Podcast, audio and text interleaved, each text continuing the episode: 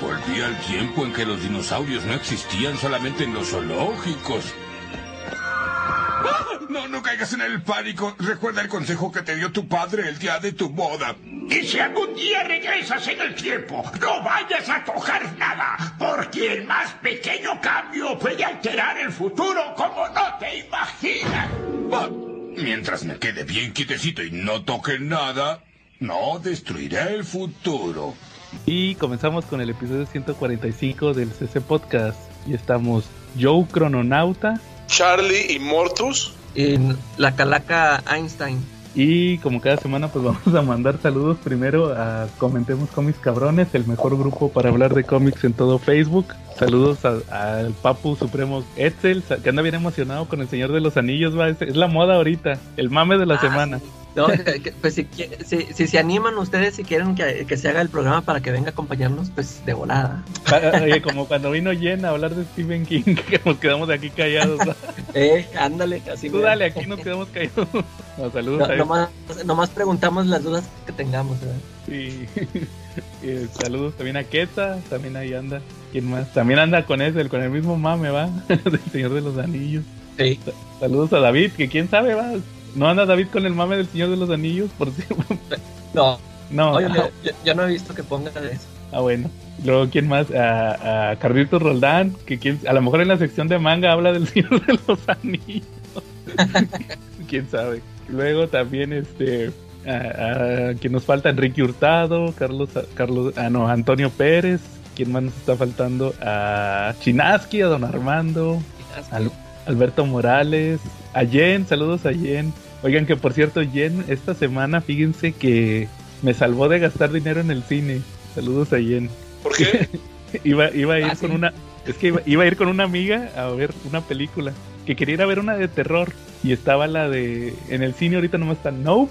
Y la de, una que se llama Escalera, Escalera al Infierno o algo así se llama. y me puse a checar. Y, está, y, y dije, ah, esa de la escalera al infierno, ¿de qué será? Y que me ponga a leer la reseña, ¿va? Y dije, espérate, esto ya lo, ya lo leí en, algún, en un- alguna parte. Y resulta que hace como un mes hablaron de esa película en la, en, en la cápsula muda. Ahí Jenny y su banda. Ahí me lo spoilearon toda, ¿va? Y, le, y que le mando un mensaje, oye, pero obviamente pues el, el título en español pues le, nada que ver con el título en inglés, pero le pusieron Escalera al infierno. Y que le mando un mensaje de volada al Jen, oye, este, la película que platicaron de, de la escalera tal y tal y tal, vale, empecé a dar los, de- los detalles. Y me dice, ah, sí, es la de tal, y que voy viendo el título y si era, y yo, ah, me ahorraste las... Porque sí estaba muy chava la película, la premisa. ¿Y tampoco les había gustado esa? Eh, creo que no, no, sí, o sea, le tiraron, que no les gustó Eh. eso. Entonces ahí me, me ahorró el dinero. Y mejor vi la de Nope, que ya la había Oye, bajado. eso, eso te iba a preguntarle, ¿entonces la viste en el cine? No, la, la, la bajamos en internet. Ah, ahora. ya estaba ahí disponible. Entonces me ahorré el dinero de ver una mala película y me ahorré el cine. ¿va? Saludos a Jen. ¿Quién más nos falta? Es a toda la banda que nos escucha en YouTube. Saludos. Que ya cada vez es más gente ahí que nos manda saludillos y todo y comentarios. Saludos a todos.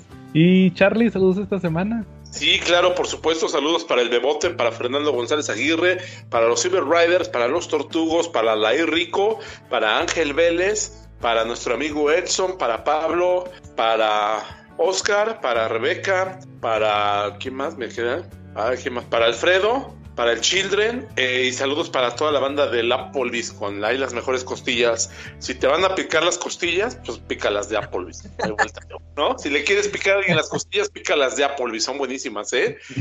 Aquí está Elías preparando los mejores cócteles. Saludos para Alberto, para Rafael, para Andrea Alejandra, para, para todos los que están ahí, ¿no? Para Toño, para Ariadna y cualquier otro, y para, para todos, ¿vale? Yo, yo le, mando, yo le mando saludos a, a Rebeca Lacoste. Sí, saludos. Ok, mándale saludos a Rebeca. No se escucha la nada más estoy mandando los saludos al aire.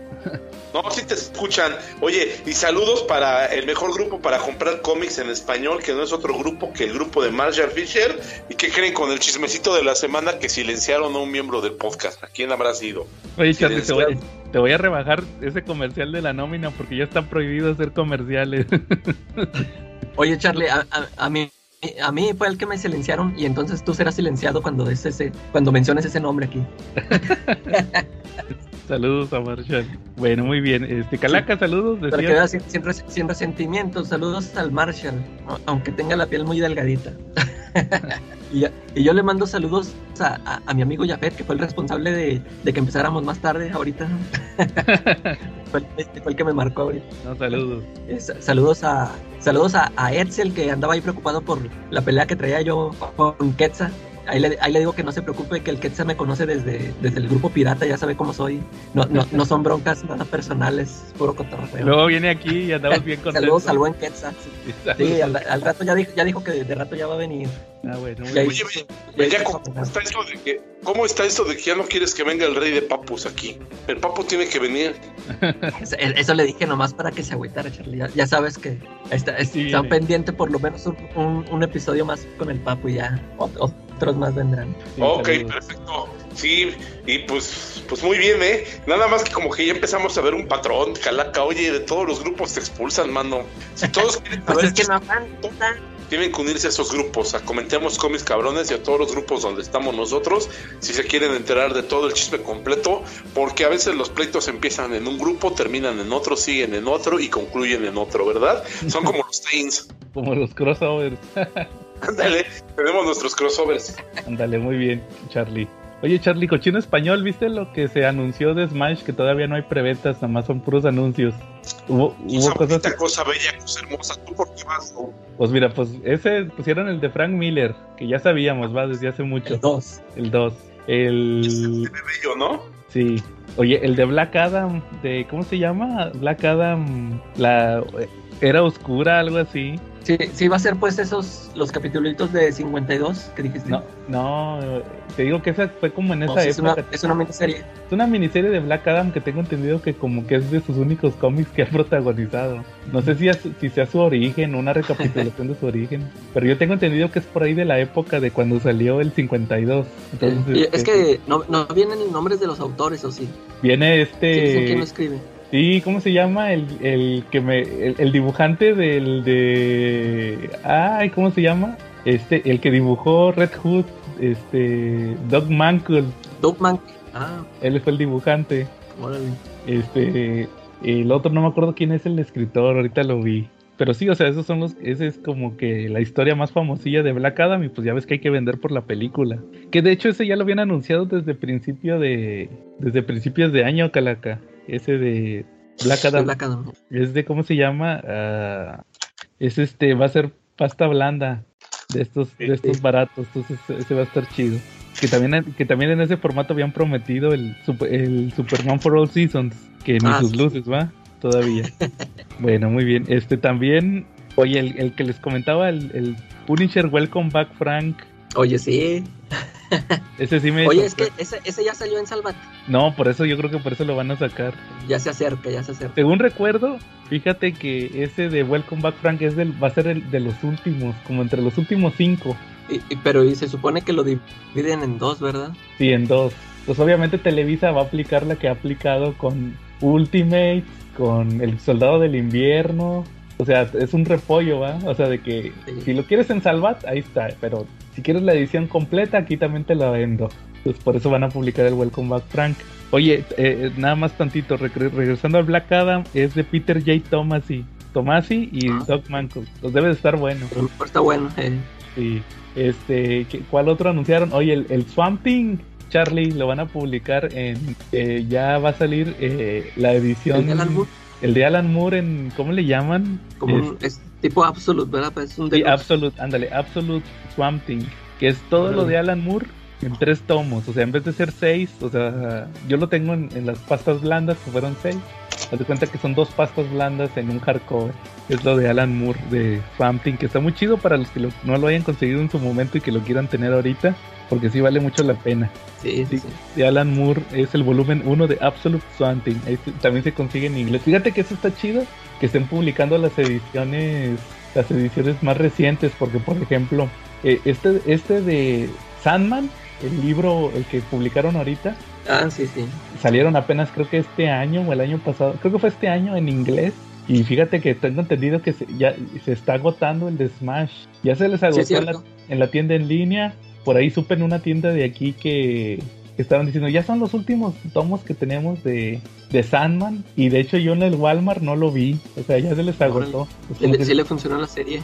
Sí, sí le pegó la serie. Ojalá y la continúe, ¿no? Este... ¿Todavía, todavía, no dicen nada que no, todavía, está, confirman así. Todavía está en veremos. mejor de, de, otras cosas las, las confirman muy rápido y esta que sí estuvo chida ya no, no dicen nada. Es que creo que te digo que tiene que ver con el presupuesto. Sí, Como, que estuvo carita. Pues ya ves la de Jupiter Legacy, también fue carita y por eso no les convino renovar. De volada, de volada la cortaron. Sí, entonces este pues así estuvo, así estuvo el tema. O por ejemplo, ahorita que dijiste eso de, de que las confirman, la de la de eh, Game of Game of Thrones, la nueva, que salió, que ya lleva dos capítulos en, en el HBO Max. El primer capítulo creo que rompió récord de streaming y ese mismo día re, re, la renovaron a una temporada 2. Nomás por el primer capítulo. El, órale. Pues ahí sí, pues se dieron cuenta que sí les iba a pegar un chorro el, ese tema va de, del rating. Sí. Oye, y también están diciendo lo mismo de, de, la del Rey de los Anillos, ¿no? Ah, la del Señor de los Anillos. también estuvo carota. Sí, ah, que también no. estuvo carota. Ah, eso sí no supe. O sea, yo he visto publicaciones, no sé si, no sé si son de, de chiste, pero que, que, dicen que estuvo tan cara que, que, si no funciona, cancelan todo, o sea, ca, o sea, cancelan varias series, o sea, que ya no les va a quedar presupuesto para más, ni que ni para la misma plataforma. Uh -huh. Cruzando los dedos para que funcione. Pues sí, así es, sí, o sea, así pasa, ese es el, ese es el juego ¿ah? del, del streaming lamentablemente. Sí. Que así pasa, o sea, si, si les conviene la renuevan, si no les conviene no la renuevan y, y te quedas te quedas ahí este, con las ganas. Eso es lo malo de ese sí, tema. Y pues más, más, o menos fue lo que salió en español. Fíjate que lo estaba platicando ahorita Charlie en, el, en los temas del Patreon. que, que, no he conseguido nada de lo que salió del Night Quest, la antología Vértigo. No los he conseguido. Se está batallando un poquito más. En, o sea, conseguirlos con inmediatez. Sí. Yo creo que a, principios de esta semana, del el lunes que estén escuchando este episodio, yo creo que ese día los voy a conseguir, pero para conseguirlos ya en la misma semana que salen, ya cada día es un poquito más difícil aquí, por lo menos aquí en Monterrey, si, si no es en una tienda especializada, porque sí hay eh, tiendas que ese mismo día, el, el, martes, porque salen el lunes, entonces el martes ya te dicen, no, o miércoles, no, de hecho ya es el miércoles, ya tengo, ya tienen mucho que, que no llegan el martes, ya el miércoles te dicen que ya nos llegó lo de Smash, ¿verdad? Y este, sí. pero si no vas ahí con ellos, en el Walmart o así, en tiendas, que más o menos la, la mejor cita para conseguir Smash es Walmart. Eh, se tardan una semana mínimo. Entonces, este, ahí sí está, se está batallando un poquito, pero pues yo creo que en estos días les pongo ahí, los consigo y ahí subo alguna que otra reseña. Por eso no ha habido reseñas también ahí en el canal, puras en inglés. No llegan, sí, sí, sí. Bueno, muy bien. Este, Charlie, ¿algún tema que traigas esta semana? Pues, yo les quiero platicar de alguien que ha tenido una vida pues muy triste, donde, donde no ha tenido nada de valor en su perra vida. Bueno, una vez sí tuvo algo de valor. Y no, no es la calaca. No, no es cierto, amigo. no. ¿Tú, ¿Tú, ya sabes la historia de cuando el hombre araña tuvo una libreta de oro calaca? Ah, chis, eh, a ver, mm, por, por el enemigo este que todo lo que tocaba se hacía oro. No, claro que no. No, entonces, entonces no, como que entonces eso lo soñé, pues. no me acuerdo. Durante el run de Secret Wars 2, resulta que el Beyonder llegó a la Tierra y ahí empezó a interactuar con algunos personajes. Entonces, pues resulta que ahí interactúa con Spider-Man y pues resulta que el buen Beyonder se da cuenta que mucho del problema que tienen en la humanidad pues, es el dinero, el billete, la faifa, el oro. Y pues tiene a ver, tiene a bien lo, hacer esto. Agarra y pues se le ocurre cambiar un edificio de los de Central Park, de Park Avenue, perdón, en oro, en puro oro, ¿sale? Y pues resulta que, que, el edificio se vuelve de puro oro y termina hundiéndose por el peso y pues corta cables eléctricos, este, tuberías de gas, agua, provoca explosiones, incendios y un desmadre por todos lados, ¿sale? Entonces pues resulta que Spider-Man lo que tiene que hacer en ese momento pues es empezar a, a ayudar a todos los que fueron perjudicados por esa acción, ¿no? Este, y empieza a ayudar a los bomberos, a rescatar gente, porque pues el oro pesa y derrumbó todo, ¿no? Entonces, pues resulta que, que, que Spider-Man se sienta a descansar un, un, segundo, porque pues se cansa, y encuentra una libreta en la basura. ¿Sale? Es basura, al final del día es basura y la basura ya no es de nadie. Entonces de repente oye un grito y pues se queda con que se va, pero tiene la, la la espinita, ¿no? De la libreta, pues basura, al final no es de nadie, no es un robo, ¿no? Y pues resulta que, que pues va a rescatar a la persona y luego se da cuenta que llega un policía que en ese, en ese trama, en ese run, Anderson, Charles Anderson, era uno de los policías que más salía en los runs de Spider-Man. Y él está acordonando la zona, ¿sale? Para pues evitar que, que pues, lleguen a rapiñar y que se vuelva algo más peligroso todavía. Pero resulta que Spider-Man se da cuenta que los que están acordonando la zona son puros gángsters de Kimpy. ¿No? Y Spider-Man desde las alturas ve cómo Anderson hace tratos con Kimpin porque ve cómo está la limusina de Kimpin y ve cómo empiezan a meter los agentes de Anderson y la gente del Kimpin empiezan a meter equipos, máquinas de escribir y equipos que estaban en el edificio convertidos en oro, en puros objetos de oro puro, ¿no? Y pues eso vale millones, ¿no? Entonces Peter Parker pues se, se enoja, ¿no? Como cualquier humano y pues dice, ¿cómo es que el mundo puede estar tan mal, no? O sea, nadie, nadie, nadie se mueve sin el interés y, y pues Spider-Man salta de nuevo al interior del edificio y agarra la libreta y pues se va, ¿no? Pensando que el mundo pues ya que, que, pues el mundo todo está mal, ¿no?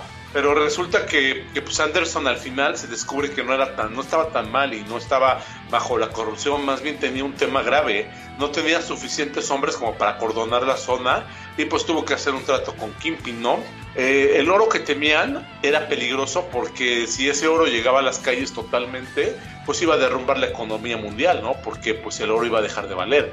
Imagínate, metes un edificio de 30 pisos y lo conviertes y lo conviertes en oro, pues ¿qué crees que, que pues vas a hacer que, que, que termine valiendo menos? ¿Estás de acuerdo, no? Así es. Sí. Entonces el trato que tenía era tirar todo ese oro al mar, ¿sale? Uh -huh. Tirar todo ese oro al mar y pues resulta que, que el buen Kimpin pues también tenía otro trato porque debajo, detrásito de la espalda lo que tenía pensado hacer pues era mandar uno de sus propios barcos y tumbarle la lana al tumbarle el oro al Anderson, ¿no? Y a los policías, ¿no? Antes de que lo echaran el oro, el oro al mar, ¿no? Pero pues al final Spider-Man logra hacerlo y pues lo termina lanzando a través de lo termina lanzando y cae al fondo del mar no ahí en una depresión cómo se llama sisma en una cima oceánica no hacia abajo. Y pues uh -huh. ya terminó ahí terminó ahí el asunto del oro pero pues Spider-Man tenía una libreta de oro en su casa porque pues al final nunca se la quitó, llegó, la dejó ahí y pues la, la libreta con tanto problema que tenía Spider-Man durante mucho tiempo anduvo rodando de aquí para allá, ¿no? Incluso un día llegó Mary Jane y cuando la ve dice, ay, ¿a poco tienes esto tan caro? Es de oro. Y Peter, no, es una baratija, lo compré ahí en Miniso. Y, y Mary Jane, no, ¿cómo crees? Dice, yo reconozco el oro cuando lo veo. No, ¿cómo crees? Yo, ¿Cómo voy a tener yo algo tan caro? Oye, y en aquel, Charlie, y en aquel entonces Mary Jane todavía no sabía que era Spider-Man. Este fue antes de la revelación, ¿sale? Ah, ok. Entonces, pues Spider-Man tenía su dilema moral, si venderla o no venderla, ¿no? Porque, ¿qué iba a hacer, no? Y pues por esos momentos, estamos hablando de la época de, de Secret War 2, pues resulta que Puma iba a matar a, a ¿cómo se llama? El Eterno, al Beyonder, y pues llega a, a la casa de Spider-Man, porque pues él olfatea su identidad, ¿no? Y pues el Puma no necesita la libreta de oro porque es multimillonario, están de acuerdo, ¿no? Solamente necesita su ayuda. Entonces cuando llega ve la libreta y le dice Spider-Man, ah, mira, al tipo de cambio de hoy esto vale 37.620 dólares. Y se queda Spider-Man así seco, seco, ¿no? Uh -huh. Pues Spider-Man durante muchos runs, durante mucho tiempo estuvo pues ahí viendo la libreta si la vende o no, porque de repente que le faltaba lana, que no le faltaba, decía, bueno, una hoja que venda con eso. Pero pues traía sus dilemas morales Spider-Man, ¿no? Y pues al final la libreta terminó en una casa de empeños de, creo que se llamaba Twig, era un coreanito, y le da 3 mil dólares por ella y Peter los acepta porque pues tenía que pagar un hospital del buen Nathan que estaba, que estaba enfermo y tenía que pagar la cuenta del hospital. ¿Cómo ves? Órale, y ya eso fue el destino de la libreta. Sí, ya de ahí se acabó el run de la libreta de oro de Spider-Man. Y pues es Mejor algo. lo hubiera vendido. Sí. Pues, no sé qué le pasa a Spider-Man que de repente sí, sí toma las peores decisiones, ¿no? Porque incluso durante ese run, en algún momento se le quemó su departamento y lo único que sobrevivió fue la libreta de oro y nunca lo usó para comprarse, pues, muebles nuevos, no, nunca lo usó para nada. Bueno, ni siquiera para comprarte la araña, que podía haberlo usado para ayudar a la gente, ¿no? Entonces, pues aquí habrá un dilema moral y pues los que nos escuchan, nuestros siete escuchas, pues pónganos qué hubieran hecho si hubieran tenido la libreta de oro y hubieran sido Spider-Man. Órale. Si, si, si la terminó empeñando, pues mejor lo hubiera vendido. Sí. Yo pienso lo mismo, pero pues, pues es Peter Parker. Costumbre Pues es la acuérdate suerte que de- Peter Parker, la suerte Parker. Ándale, era lo que te iba a decir, la suerte Parker, Calaca. O- Oye, Charlie, pasando de Spider-Man a Superman, fíjense que les quería platicar un tema. A ver, La, la- la semana pasada, fíjate que estaba viendo, cuando estaba editando el podcast, me di cuenta que se me olvidó algo muy importante al final del episodio. Al final del episodio pasado de Superman Red Son, les iba a preguntar si ustedes consideraban a Superman un comunista. ¿Será Superman un comunista? Superman puede ser un actor porno, cochino, pero nunca un comunista. No, ser, pues, Puede ser pues, cochino, flojo, borracho, pero nunca un actor porno. pero sí fue actor porno, Charlie. Fíjate, eso, eso- Ah, sí, cierto. eso fue lo que yo estaba checando porque me quedé pensando, ¿Superman sería un comunista? No, podrá ser puerco, idiota, mentiroso, comunista, pero nunca una estrella de porno. Y no, y sí, y que me acuerdo sí, que sí sí, fue estrella fue. de porno. Y fíjate que sí tengo esos números, no me acordaba. Lo que pasa es que, Sí, es que fíjate- estás comprando esos tomos, ¿verdad? sí, y yo pensé que venía en el que no- en el que me falta, me falta el Sí. último y no venía en el segundo. Es Action, Action Comics no- 592 y 593. Eh, es una historia, fíjate Charlie, esa está bien padre. Se trata de que Big Barda, ¿sí ¿te acuerdas de Big Barda, verdad? Sí, como no, una grandota que vive en Apocalipsis, ¿no? Que vivía en Apocalipsis y luego Mm. se llevó al, al, al Mr. Miracle, ¿no? Sí, a Scott Free. Re- resulta que esa historia se trata de que un- es de John Byrne, Charlie, entonces ahí ya es pura calidad. A ver, Eh, resulta que eh, así empieza el número que Big Barda da vuelta en un... Ahí te explican que se equivocó a dar la vuelta y, y dio vuelta así, se fue, se fue equivocando de dirección, iba caminando por Metrópolis, se equivocó, eh, en vez de dar vuelta a la izquierda, dio vuelta a la derecha y así, y terminó en el barrio más peligroso de Metrópolis, que, que es el Suicide Slum. en español se podría traducir como el tugurio del suicidio. o sea, es un tugurio de mala muerte. Que es el barrio más, más peligroso de, de Metrópolis. Y lo, lo primero que se topa es a un chulo. y pues ya te imaginarás que la ve grandota. Le dice Big Mama. Oye, Big Mama, ¿no te gustaría trabajar para mí? Te, te haría rica y no sé qué. pues esto se saca de onda, ¿va? De que no manches, este barrio eh, está peor que el que, que los pozos de fuego de, de, de. ¿ah? y resulta que madrea al chulo, pero otro chavo le, roba una bolsa, traía una bolsa la, la Big Barda. Se, la roba y se vaya detrás de él. El, chavo brinca una barda y pues esta Big Barda rompe la barda y luego se mete a una alcantarilla y se va detrás de, se va detrás de, de, él, va. Y luego resulta que se abajo de la alcantarilla al ladrón lo atrapa un monstruo. Así un ser así tipo gordo, así todo monstruoso. Y dice, ah, caray, mira, este, lo, lo, lo, lo atrapa y se lo, mata, creo que lo mata o así. Dice, ah, era un vulgar ladrón, pero ¿qué, qué, qué robó? Y se da cuenta, ah, ah, tiene una, una megarrot, creo que se llaman megarots, que es el arma que usa Big Barda. Y dice, ah, esta es tecnología de Apocalypse. Dice, aquí hay una, una, una persona de Apocalypse, ¿no? Es mi oportunidad. Y ya se mete Big Barda y pues le empiezan a disparar con, con estas armas, ¿va? Y le empiezan a disparar rayos y ella de volada se pone, activa la armadura, ¿va? La, la armadura clásica de Big Barda, ¿va? Que, que la cubre toda y, y el casco y todo eso, ¿va? Se lo activa.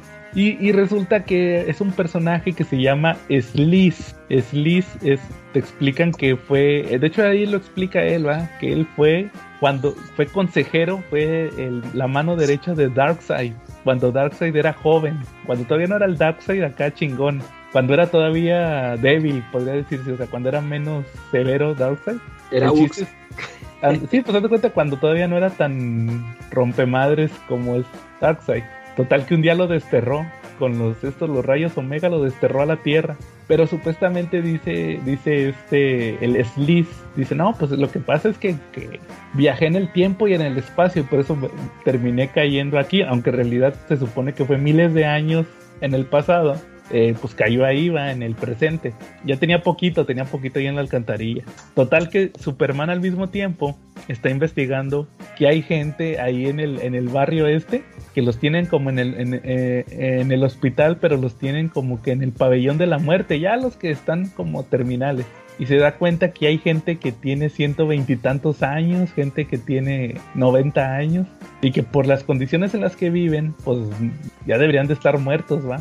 Por, la, por las carencias que tenían, va, mala alimentación y todo eso, pero como que era vivían un chorro, entonces como que dice, ah, detecto que tienen una radiación, me voy a ir a investigar.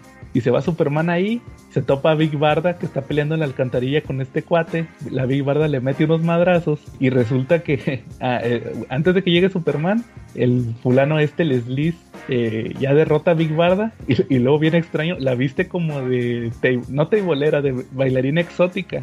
Está casi, casi desnuda, baila, pone a bailar y baila para mí, y la tiene ahí, baile, baile.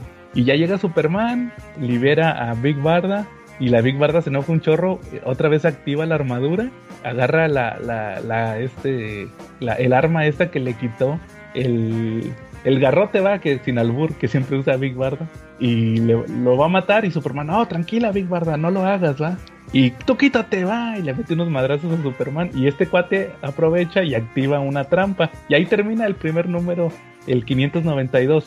Y luego el 593 es que llega este Scott Free el Mr. Miracle llega a su casa, ah, Barda, Barda, y, nada, estaba Darkseid, que eso se me hizo bien raro, que estaba ahí Darkseid como si nada.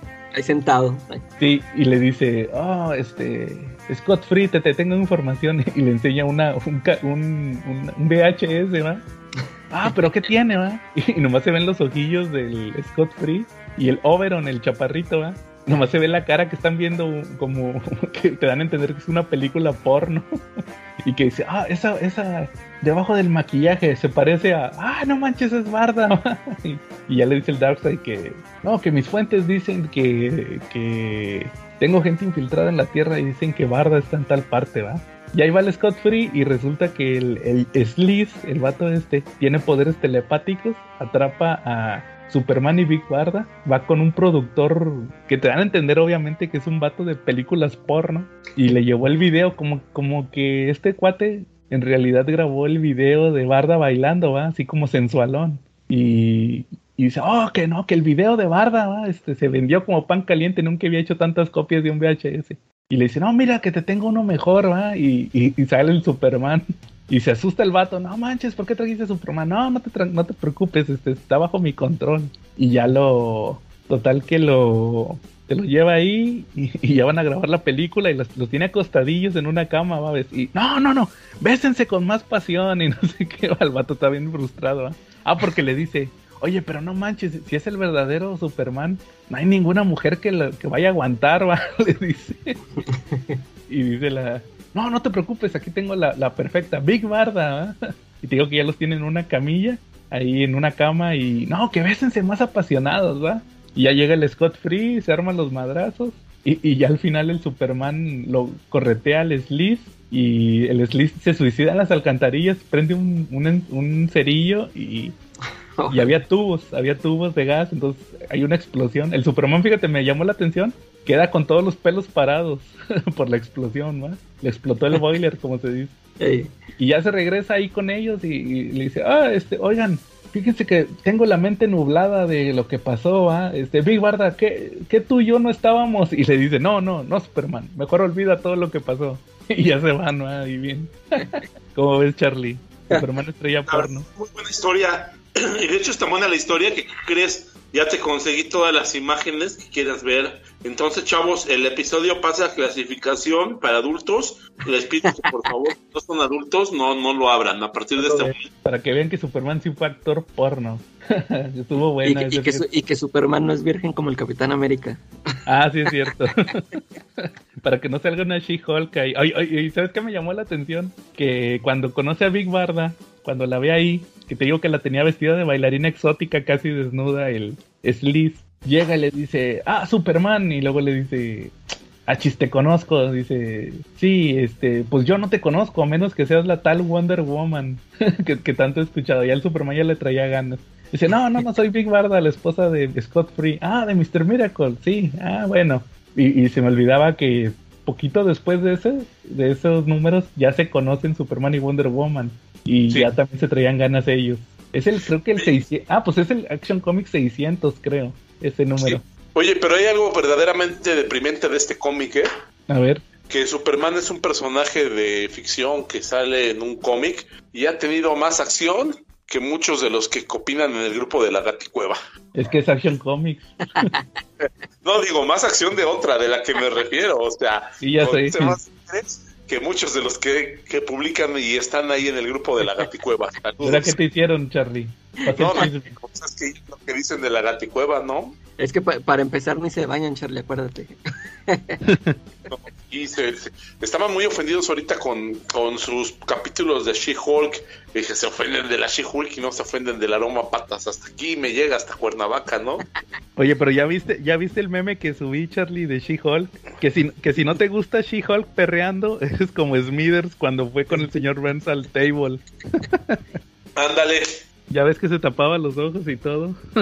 sí. Exacto, estaba bien espantado. Es lo mismo, hazte cuenta. Bueno, muy bien, Charlie. Ahí, ahí, está la historia también, la de Superman actor porno. Calaca, ¿algún tema que traigas? Bueno, an antes de empezar este a comentar la de Nop, que este, ya, ahorita hablando igual de John Byrne, este, ya les quería decir de que ya empecé a ver la de She-Hulk también. Ya, ah, ya, órale. Ya, ya, vi los tres, son tres capítulos apenas, ¿eh? Sí, ¿y qué te pareció? Ah, está, está muy chida, está, está muy buena. Está divertida. Sí, este, a, a, fíjate que así, no, no, sé si aventurarme a decir que es como que de las mejorcitas que me ha gustado. Ya ves que yo que venía de un mal sabor de boca con Moon Knight. Ajá. Este, y sí, esta, esta sí está muy buena porque como que sí sabe de qué se va a tratar, o sea, sí, sí sabe lo que quiere, ¿no? O sea, sí tiene un plan. Y, y sí, le, les quería preguntar, es que yo, yo nunca he leído uh, el cómic de She-Hulk, ahorita que dicen, John Byrne fue la que el, el que le escribió, ¿no? El, Este, el volumen 2. Sí, y, y yo quería preguntarles que, que o sea, si, si, esa serie, por ejemplo, la de John Byrne, que si es, es igual de divertida que la, la, serie esta que estamos viendo. Fíjate que aquí tengo yo el tomo, el Calaca, que trae los primer, el primer año, creo que del 1 al 12. Sí. Que ya les había platicado hace poquito. Todavía no lo he tenido chance de leer. Quiero leerlo para hacer un video antes de que termine la serie. Pero los poquitos números que he leído sí están bien divertidos. Oye, por, por ejemplo, John Byrne fue el, fue el primero que hace que She-Hulk hable con, con, el público. O ya, sí. o ya desde el principio ya viene así el personaje. No, según yo tengo entendido, sí fue él. Él fue el que lo hizo así.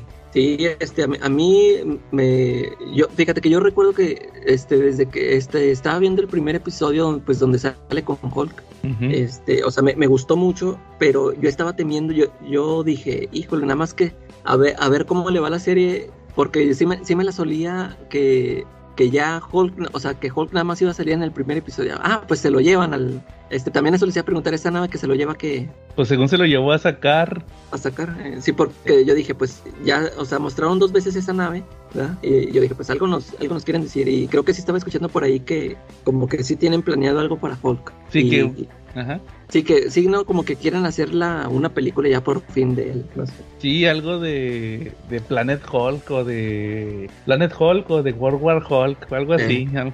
Sí, a, a, a ver. sí, son rumores, ¿verdad? Sí. Fíjate, fíjate que te iba a decir, ahorita que comentarte de la serie, el primer volumen que yo tengo el True Believer de She-Hulk, de su primera aparición, me, me, dio mucha risa porque en el último episodio, en el 3, no sé si te acuerdas que cuando va saliendo del. o va entrando a la cárcel, que le dicen: She-Hulk, She-Hulk, ¿es, ¿es, cierto que recibió sus poderes porque la atacó la mafia? Y que ah, dice: ¿sí? ¿eh? Ese sí, ese sí es su origen de los cómics. Ah, órale. La atacó, ¿Te das cuenta que, que le cae Bruce? Le cae Bruce y ella estaba haciendo un, un caso, porque ya ves que era abogada, es abogada, contra la mafia. Y resulta que le hacen un atentado y le dan unos balazos. Y, se la lleva al hospital. Y ya se iba a morir. Que esta mujer necesita una transfusión de emergencia. Y el Bruce, no, pues ni modo, dice, chin, pues ni modo, pues es, es su única oportunidad de sobrevivir. Y le pasa sangre. Y el chiste era ese, va, de que por eso se transforma. O sea, como en la, como en la serie, va, que le cayó la sangre ahí. La sangre con, concentrada de gamma le cayó en, en, en el brazo, va, así. Pero aquí sí fue una transfusión literal. Y por eso se vuelve sí. She-Hulk. Ese fue el primer volumen, creo que duró como 30 números o algo así. No, no sé, no recuerdo cuántos números son. Nunca me he fijado. Y este, y el volumen 2 es el que sale en los 80, a finales de los 80, que es el famoso de la portada de los X-Men, el de si no compran mi cómic, eh. Les voy a romper. Ahora sí, no, les dice, bueno, ahora sí tienen una segunda oportunidad. O sea, se refiere a que compren, ahora sí compren mi cómic nuevo. Si no, les voy a ir a romper sus cómics de X-Men, que es el de John Byrne. Y te digo que desde el principio anda rompiendo ahí la cuarta pared, se, brinca las viñetas, hay, hay, una parte donde rompe la, la, página, entre comillas, para brincarse a otra página, que porque va a ir a una entrevista o algo así. Entonces, este, sí, sí es divertido, fíjate, los poquitos números que he ojeado, porque la realidad es que nomás he leído como los primeros tres, sí, sí se va mucho de eso de romper la cuarta pared, que es algo que me gusta mucho de la serie. Cuando hace eso de, de romper la cuarta pared y de ponerse a platicar, como por ejemplo... Y, no lo hace mucho, ¿verdad? O sea, en, en, la serie, o sea, no lo hace a cada rato que, que a lo mejor, o sea, para que te llegue a cansar, o sea, sí, lo hace en el momento adecuado, ¿no? Así Yo creo que lo hace a lo mucho dos, o dos veces por episodio, a lo mucho tres.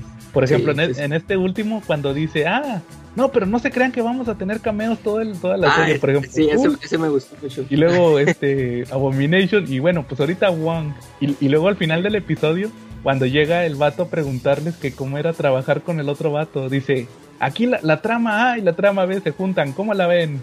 Así, o sea, lo hace muy, muy al aire, porque se supone que ella es la narradora de la, de la serie. Oye, y luego que salieron el, ¿ya, ya viste el 3, Charlie, de She-Hulk? ¿O todavía no lo ves? No, todavía no, pero Salen, salen los estos, ¿cómo se llama? Wrecking Crew, los estos, ¿cómo la, la pandilla de demolición o cómo les ponen en español a ellos? El Pile Driver, Thunderbolt, no, no es Thunderbolt, es No manches, ¿Eh? Sí, se llama Thunderbolt. Es Thunderbolt, Pile Driver, este, Bulldozer. Ajá, y el otro era este. Y Breaker. Ándale. Oye, ellos salen que yo ni los Breaker. Al final, de la, al final del episodio, cuando atacan a She-Hulk. Sí, salen al final del episodio. Son los que atacan a She-Hulk. Ah, ellos eran. Sí, por, cuando se, por las armas uno, Saca, uno saca una palanca y, y, cuando se suben a la camioneta uno le dice al otro Thunderbolt. Ah, sí es cierto, yo me acordé. Y dije, ah, no manches, son los Wrecking Crew, pero bien piratas, ¿va? sí. Pero pues tampoco no iban a salir como en los cómics acá, bien, bien, locos, ¿va? O sea, eh, tenían que ser como, como aterrizadones, ¿va? Que nomás como que tenían armas. Sí, con, o, sea, con razón yo sí dije, pues estos que, o sea, traen, traen armas, o sea, con tecnología, ¿verdad? Pero... Como tipo las que estaba el buitre, ¿se acuerdan? Ándale, ándale, eso son. Pero sí, me, me, dio mucha risa que pues la agarran y luego que primero se ponen a gritar y luego dicen, ah, no, pues, pues sí, yo soy, yo soy Hulk. Oye, fíjate que sí, es el Wrecking Crew es, como dijo Charlie, Wrecker, Bulldozer, Pal Driver y Thunderbolt. Que es la brigada de demolición. Y ya ves que va a salir también esta. Ah, no, pues ya salió. Se supone que era Titania, ¿no? Titania. La, del, la del primer episodio. Al principio, ¿no? Sí, está, pues ahí, ahí digo, a mí sí me gustó y, yo creo que sí. Yo sí digo que sí es la mejor serie que ha salido de Marvel.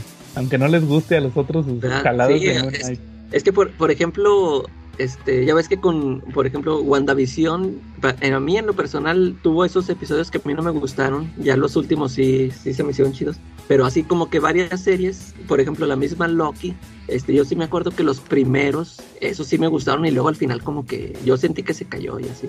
Este, que, bueno, esta y Hawkeye, también creo que la Hawkeye también sí se me hizo así bien balanceada.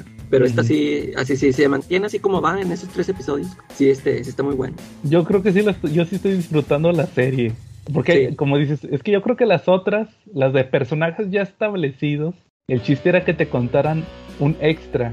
Por ejemplo, la de la de WandaVision, pues qué pasó con Wanda y con Visión, va, obviamente. La del Capitán, la de Falcon, pues era ver qué pasó con el escudo. La de Hawkeye, pues era pues ver eso, ¿va? lo de lo de Kate Bishop y todo eso, ¿va? Lo, lo que querían ver. Y la de Loki, pues era ver qué había sido de ese Loki, va, del, del Loki que se escapó en la de Endgame. Sí. Y, y luego las series nuevas, la de Moon Knight, la de Miss Marvel y esta, pues es presentarte héroes nuevos, pero yo creo que esta ha sido la más chida, o sea, ya cámbiale la fórmula. sí, este, Yo me he divertido mucho viendo esta serie, la neta, esta sí me gusta ver cada jueves, de, ay, es jueves, hay que ver el episodio nuevo de She-Hulk. Y, y, sí. me ha divertido mucho todo lo que ha pasado. Esperemos y, se mantenga. Fíjate que así nada más lo que no me gusta, y, es algo así personal, es que la, la actriz este no me gusta cómo se ve así caracterizada este en su el, o sea, el corte de pelo que trae, porque yo ya la vi, este, que anda acá en presentaciones, o sea, no, anda como el personaje y sí se me hace guapa, guapa, pero en la serie no me gusta cómo se ve. Pero eso, es lo único que no me gusta. ¿Mande? En, Sí, en humano. Sí, o sea, como, que el corte que le pusieron, o sea, se ve así muy señorona, no sé. Se ve, pero la... Oye, que nos disculpen, pero se ve vieja y se ve fea. Ándale, sí, o sea, eh, yo, yo pienso que ese es lo que querían hacernos, o sea, que se viera totalmente diferente. O sea, hacerlo así como el Bruce Banner, que es un ñoño, un nerd y que se convierte en Hulk. Yo digo que por eso le pusieron ese look, porque sí, te digo, yo, yo la vi acá en, o sea, que anda en, como, como ella siempre anda y sí se me hace muy guapa. Fíjate, a mí se me hace más guapa como She-Hulk. Ah, sí. Si me prende She-Hulk aunque me pegue y perre. Va muy bien. Oye, oye, que decías ahorita lo de No, fíjate que yo vi dos películas también ahí, antes de pasar al tema principal. Les quería platicar que vi dos películas. La primera, o sea, una bien chida que fue la de Nope y otra que no. Que, que esa sí se las voy a spoilear toda porque aguas, voy a spoilear un chorro. Ah, la de Samaritan. ¿Sí sabes cuál es, Charlie? La de Stallone. Sí, la del héroe retirado, ¿no? Pues haz de cuenta que está en el Amazon Prime. Ahí les van los spoilers de una vez. El que no quieras spoilearse Samaritan, eh, aguas.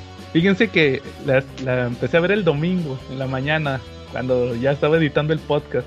Entonces, ustedes saben que yo nunca he sido así de esa gente, ni, ni ustedes, siempre hemos sido aquí muy, muy, muy chidos al momento de reseñar. De esos que, que dicen, no, es que la película estaba Ah, qué predecible película. Este, ah, La trama estaba bien rebuscada, la hemos visto mil veces. Este, desde un principio ya sabía yo eh, en cómo iba a terminar. No, literalmente a los dos minutos de la película me supe el giro. Literalmente hasta le tomé una foto. Se la mandé al Jen. Es, creo que dos minutos 40 dos minutos 40 segundos. Adiviné el giro de la película. Pero les voy a decir por qué porque la regó el Amazon Prime por el nombre que le puso. En, la película se llama The Samaritan, que es un superhéroe supuestamente retirado, como dice Charlie. Pero en el Amazon Prime le pusieron Nemesis. En, por lo menos en español le pusieron Nemesis. Tú la buscas en el Amazon Prime y te sale ahí Nemesis, de Sylvester Stallone. Entonces dije, ah, chis, es la misma película, pues aquí le pusieron Nemesis. Entonces tú te pones a ver la película, ahí les va el spoiler, te pones a ver la película y te empieza a platicar es, un niño el que está platicando la historia. Que en la ciudad donde él vive es una historia, es una ciudad, no me acuerdo cómo se llama, Stone City, algo así. Con, nombre de ciudad de, de cómic, Stone City, algo así se llama. Te empieza a platicar que ahí nacieron dos gemelos.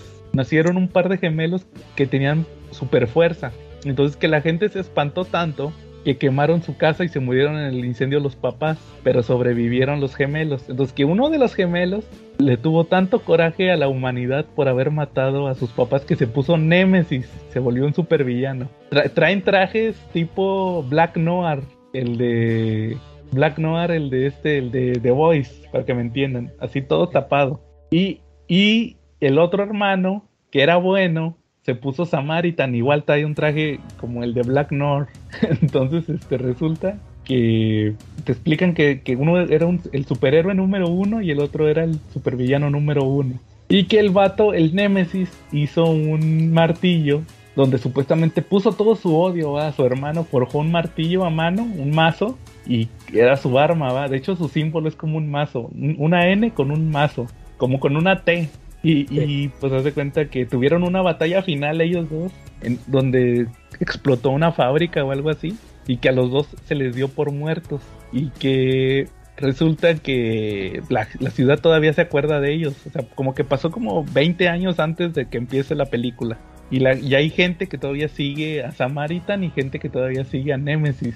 Y pues como dice Charlie, la película de Stallone se trata de que es un niño que es muy fan de Samaritan, que vive en un... La ciudad está tipo Robocop, toda uh, pobre, va, toda así, llena de pandilleros. Es como la ciudad de Robocop, como Detroit de, de Robocop. Y resulta que al, final de la película, o al, eh, no al final, al principio de la película, conoce a, a Stallone que es su vecino. Y el vecinillo, este, pues se da cuenta que tiene super fuerza. Inmediatamente dice, ah, este es, es el Samaritan, ¿va? Y, y pues toda la película se, convence de que es el Samaritan, lo anda siguiendo, ya le confiesa que tú tienes poderes, sí. Y le empieza a preguntar, oye, ¿cómo fue la batalla final entre Nemesis y Samaritan? Y el vato tiene pesadillas de esa pelea. y todo, y obviamente, pues la película ahí se trata de que hay otro cuate que consigue el mazo, porque supuestamente el mazo, ese que forjó el Némesis, es lo único que podía herir a Samaritan. O sea, ahí, ahí vemos cómo este hace otro, otro plan que para, para así como conquistar la ciudad. Entonces, se cuenta que de eso básicamente es lo que se trata la película. Pero tiene un giro. No sé si quieran que les diga cuál fue el giro de la película o ya lo adivinaron. No, no, no, a ver, no. ¿Tú, Calaca? A ver, pues yo, o sea que el, el niño pensaba que era Samaritan y era el Némesis. Exactamente. Esa es la revelación de la película. Porque sí, la película sí se cuida mucho de... El niño insiste un chorro. Es que eres Samaritan, eres Samaritan. Y él nunca dice nada, ¿o qué? Sí, siempre lo deja abierto. O sea, o sea que el Samaritan sí murió. Sí, lo mató Stallone. Eh, pero que al final se arrepintió y por eso cuando sobrevivió se, se, se ocultó y ya este no o sea él mismo hizo el mazo por eso también lo Ya. podía herir a él porque Sí. tenía los mismos poderes que el hermano y este y sí o sea ese, ese, ese es el giro yo lo adiviné a los dos minutos de la película dije no hombre no manches y, y sí la, la película se cuida mucho de dejarte bien claro eso que, que este cuate es uno de, eh, o sea, que, que nunca te, o sea, en, teoría que no te des cuenta hasta el final que revela, "Eh, es que no, ¿quién te dijo que yo era Samaritan, no? Y, se dan cuenta todos, no manches, es Nemesis. eh, Y este, fuera de eso es una película bien regular de superhéroes de bajo presupuesto. En- Entretenida, pero así de que, ay, guau, o sea, es una película bien palomera, exageradamente palomera. Se nota que Stallone nomás quería meterse lo de los superhéroes por, por moda, ¿va? Sí, fí- fí- fíjate que yo cuando supe de esa película, eh, eso fue lo primero que pensé. Este, pa- bueno, para empezar, este, cuando vi, yo primero creo que había visto un anuncio que decían que Stallone va a hacer una película de un superhéroe llamado Samaritan y, y yo pensaba que iba a ser lo de Astro City, ¿no? Ujú. Dije, caray, va a ser algo de Astro City. Pero total que salió el primer tráiler y pues yo lo que vi, yo dije, "Nah, esto no tiene nada que ver con Astro City, ya no me interesó. Y, y dije, o sea, por lo que vi, sí, sí eso fue el, el, el- sentimiento que me dio, ¿no? De que dije, este estalón, eso de que se quiere colgar de los superhéroes. Y, y a mí no me, no me llamó la atención verla porque dije, pues, este, es, ese, o sea, ya van a empezar a sacar muchos sus películas de superhéroes. O sea que historias como originales y pues esas a mí no me van a llamar la atención. ¿verdad? Como, como que yo nada más quiero ver de Marvel o DC o no sé. O sea, personajes que sí yo haya leído en cómics. Y, y esa sí dije, nah, pues esa, esa ya no me va a llamar la atención verla. Pues ya ahorita, ya con lo que nos contaste, pues quién sabe, a lo mejor no la veo. No sé, a, ver si algún día que no tenga nada que ver la descargo. Ándale, sí. Para, eh, está más divertido, fíjate, estar checando cómo la película evade que Stallone diga que es el Nemesis. Sí. Eso me entretuvo más, la neta. Bueno, muy bien. Y ahora, y ahora sí, Calaca, también me chuté la de Nope. Charlie, nos decías que no la habías visto, ¿ah? Todavía. No, dicen que está muy buena, ¿no? Y va- vamos Sí, a tratar de no spoileártela. Sí, oye, te, te quería preguntar, Charlie, ¿sí sabes este, ¿qué, qué otras películas hizo el director este, de esta película? No, de hecho no sé quién la dirige, quién la dirige. Es, es Jordan Peele, el de la dimensión desconocida nueva. Esa no la viste, ¿no, Charlie? Tú. No, tampoco la he visto. La de Get Out, ¿no la viste? La película. Este, La, no, tampoco. la de, lo- ni, la, ni la de Oz tampoco. No, Pues ahí Pues te la velas, recomendamos. ya- ya tienes tres películas para ver. Ándale, y una serie de dos temporadas.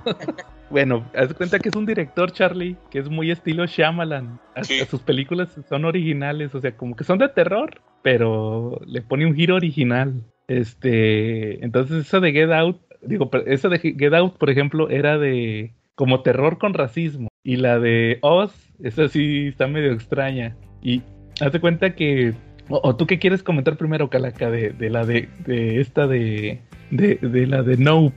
¿Tú sabías de qué era? No, eh, eso te iba a decir. Yo sí vi un teaser, eh, un primer teaser, y te mostraban imágenes, pero, o sea, no te revelaba nada. Eh, y de hecho, yo me quedé así, haz de cuenta que yo vi el teaser y dije, sí, ya no quiero ver más porque ya sé, así como bien mencionaste tú, que este cuate cómo cuenta las películas, ¿no? De que te da giros, este, que no, o que no te esperas, que te salen con cosas. Y sí, este, eh, fíjate que ya después de ver la película, chequé un tráiler, otro tráiler en internet. Que qué bueno que no lo vi porque ahí sí ya te revelaba muchas cosas. Te digo, yo, yo con ese, el teaser que vi, nada más te mostraban ahí unas escenas del, del cuate que está en el rancho y unos caballos ahí corriendo y ya, o sea, Así que, y, ya nada más como que volteaban y veían algo y, ya, o sea, no te mostraban nada más. Y, creo que así la disfrutas más, ¿no? De este, este tipo de películas. También yo me acuerdo que tanto este, la de Get Out y la de Oz, también yo no sabía de qué se trataban. Nada más, nada más había escuchado, por ejemplo, de Get Out que, que muy buena, que, o sea, muy buena crítica tuvo.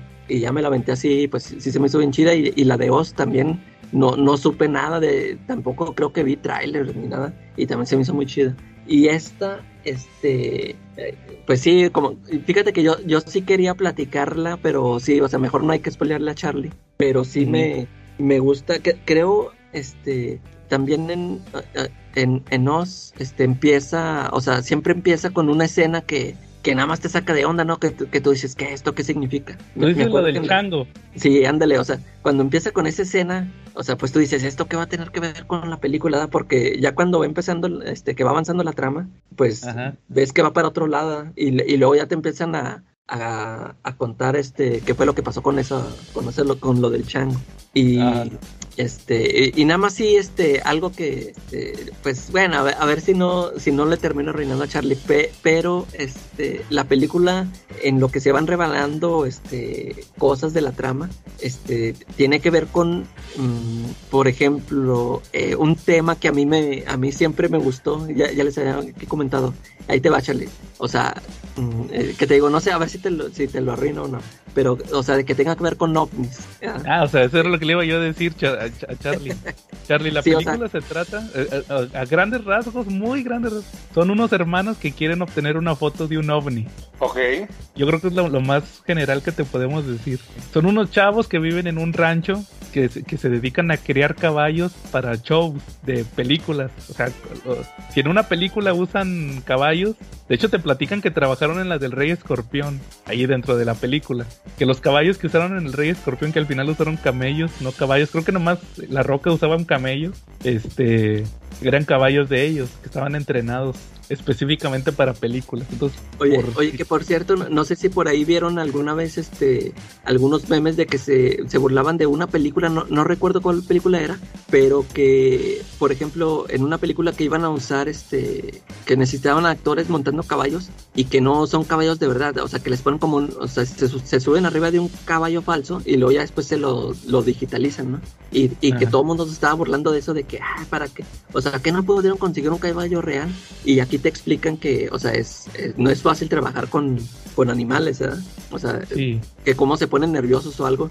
Y ahí yo, yo sí me acordé mucho de ese meme que dije, ah, pues, o sea, aquí te están explicando por qué no siempre pueden usar un caballo real, ¿verdad? Sí, Fíjate que ahí te, ahí te va mi experiencia viendo la película. Eh, yo la vi en el, yo vi que estaba en el cine y dije, ah, chinga, una película de Jordan Peele. Y pues inmediatamente, no me interesa, no vi trailers, no leí la sinopsis. Dije, no me interesa saber ni de qué es, nomás por el hecho de que es de Jordan Peele la voy a ver. Que eso me pasa con pocos directores. Ustedes ya saben, me pasa con Tarantino, con Nolan, con, con Shyamalan y con Zack Snyder. O sea, me vale, me vale de que sea la película. Si es de ellos, las voy a ver. Hay que verla. Eh. Entonces, dije, ah, una de Jordan Peele, la nueva, va. Dije, no manches, ya está en el cine, va. Y que la voy viendo que, el día que vi la de Samaritan, que estaba todo decepcionado. que ya estaba disponible también. Ya estaba para bajarse. Dije, ah, la de Nope, no manches. Y pues la empiezo a ver y pasa la escena del chango. Entonces dije, ah, chis, que tiene que ver el chango, Y luego pues ya pasan todo lo que pasa. Entonces hace cuenta que eh, yo, ya, yo, ya, vi teorías de qué se trata de lo del chango. Unos, unas cosas dicen que tienen que ver con el chino, otras dicen que, que tiene que ver en sí con lo de los caballos y con con todo lo que pasa en la película, ¿va? lo de que no los puedes entrenar. Otras, otras cosas, otras decían que, que por eso le tenía, el, que por eso el caballo le tenía miedo al, a la esfera, a la esfera esta que lo hizo que se asustara la, al principio de la película en el comercial. Sí. Que tiene que ver con el ovni y también que el chango por eso se asustó con el globo. Esa es otra teoría, que ah, por eso se asustó. Bueno, pero son teorías, o sea, son teorías, no, no es nada confirmado. Entonces te, decíamos, Charlie, es una película que se trata de, en teoría es terror y suspenso y ciencia ficción. Te digo que son, son dos hermanos que, que se dedican a entrenar caballos y por como viven ahí en, en, un rancho, de repente se dan cuenta que por ahí anda un ovni y lo que quieren ellos es tomarle una foto para venderla, para hacerse ricos, para salir de sus deudas, porque tienen muchas deudas. Entonces ellos van a andar investigando ahí el tema de, de, de a ver cómo le hacen para tomarle una... Ah, porque cuando, cuando se acerca el ovni tiene campo electromagnético, entonces se apagan todos los aparatos. Entonces andan viendo a ver cómo le hacen para tomarle una foto al ovni. Pero obviamente como es este chavo, Jordan Peele, el, el director, yo ya me esperaba un giro o que tuviera una trama original, que sí es muy original su, su giro de la trama. C cómo, cómo determina, que la, para que me entiendas, cómo, cómo define el ovni. Sí, sí. Este, yo ya lo esperaba porque, por ejemplo, cuando vi la de Get Out, se me hizo original. Luego dos se me hizo original. Y pues ahorita la de No, pues dije, esto va a tener algo, un giro. Y la escribe el vato, es escrita y dirigida por Jordan Peele. Y, y pues sí, hazte cuenta que sí me gustó mucho. Fíjate que por ahí escuché un, un comentario donde decían que la comparaban con, con señales. Fíjate que eso sí no me gustó escucharlo porque me pudo haber elevado las expectativas. Pero creo ah, que lo ya... hubieras escuchado. No, es que sí lo escuché. Dije, antes, ay. antes de verla. Sí, dije, a ver si no me suben las expectativas. Pero ya entendí, creo que ya entendí por dónde iba el comentario. No, que, que curiosamente, fíjate, este, hoy, hoy volví a ver señales. No, no por, por este tema que se van a enterar luego los escuchas que ya estamos planeando, ¿va? No, de casualidad me puse a ver la de señales. Yo creo que, que no se va por señales. Ya ves que señales todos se van con la pinta de que es que son las señales del maíz.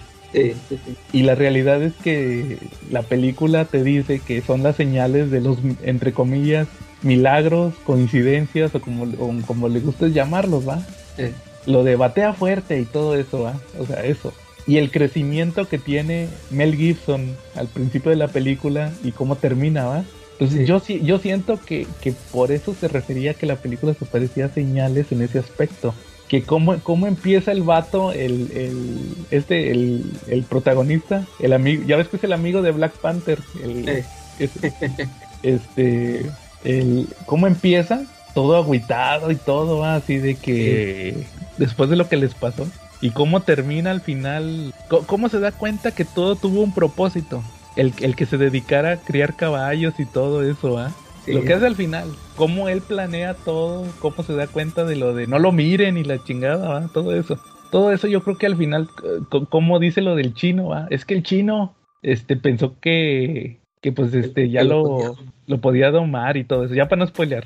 Y este... Y al final, ¿cómo, cómo, cómo él fue el que determinó todo? ¿va? Y, y lo que hizo al final, ¿va? O sea, lo que hace al final lo deja muy al estilo de, de cuando estás entrenando un, un, un animal, va, como de quieto, quieto, va, Sí. o sea, yo creo que eso es a lo que se refería, eso, eso es a lo que se referían, creo yo, cuando escuché eso de que se parecía a señales. O sea, Oye, pero eh, fíjate que a mí en una escena me, me acordé de la película de Señales. Este, ya, ya ves que Señales tiene esa escena, la del video del alien. O sea, que sí, que te deja así de que. ¡ah! Esa, está muy chida esa escena. Ah, cuando se le aparecen los marcianillos. Ah, ándale, esa, esa me- sí acordé mucho de ese. Yo me culié en esa escena. Sí, yo, yo también, o sea, eh, ese mismo sentimiento cuando que te asusta, tú dices, órale, o sea, y me acordé luego, luego de esa película, de esa escena.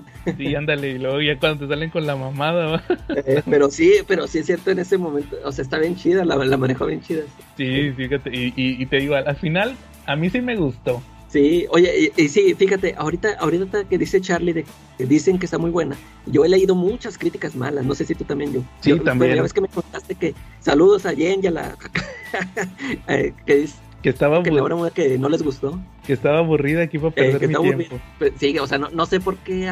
Ándale, yo le- he leído muchos comentarios en Facebook este, que dicen eso, que es aburrida, que les hizo por el tiempo. Pues no sé, no sé qué tipo de películas les gusta ver, pero este, a mí se me hizo muy buena, muy entretenida. Ah, No sé si a lo mejor sí les molesta mucho eh, eh, estas escenitas, o sea, que eso que tienen, ¿no? Que tú dices de que, qué, eso qué significó o qué, o qué, quiso decir.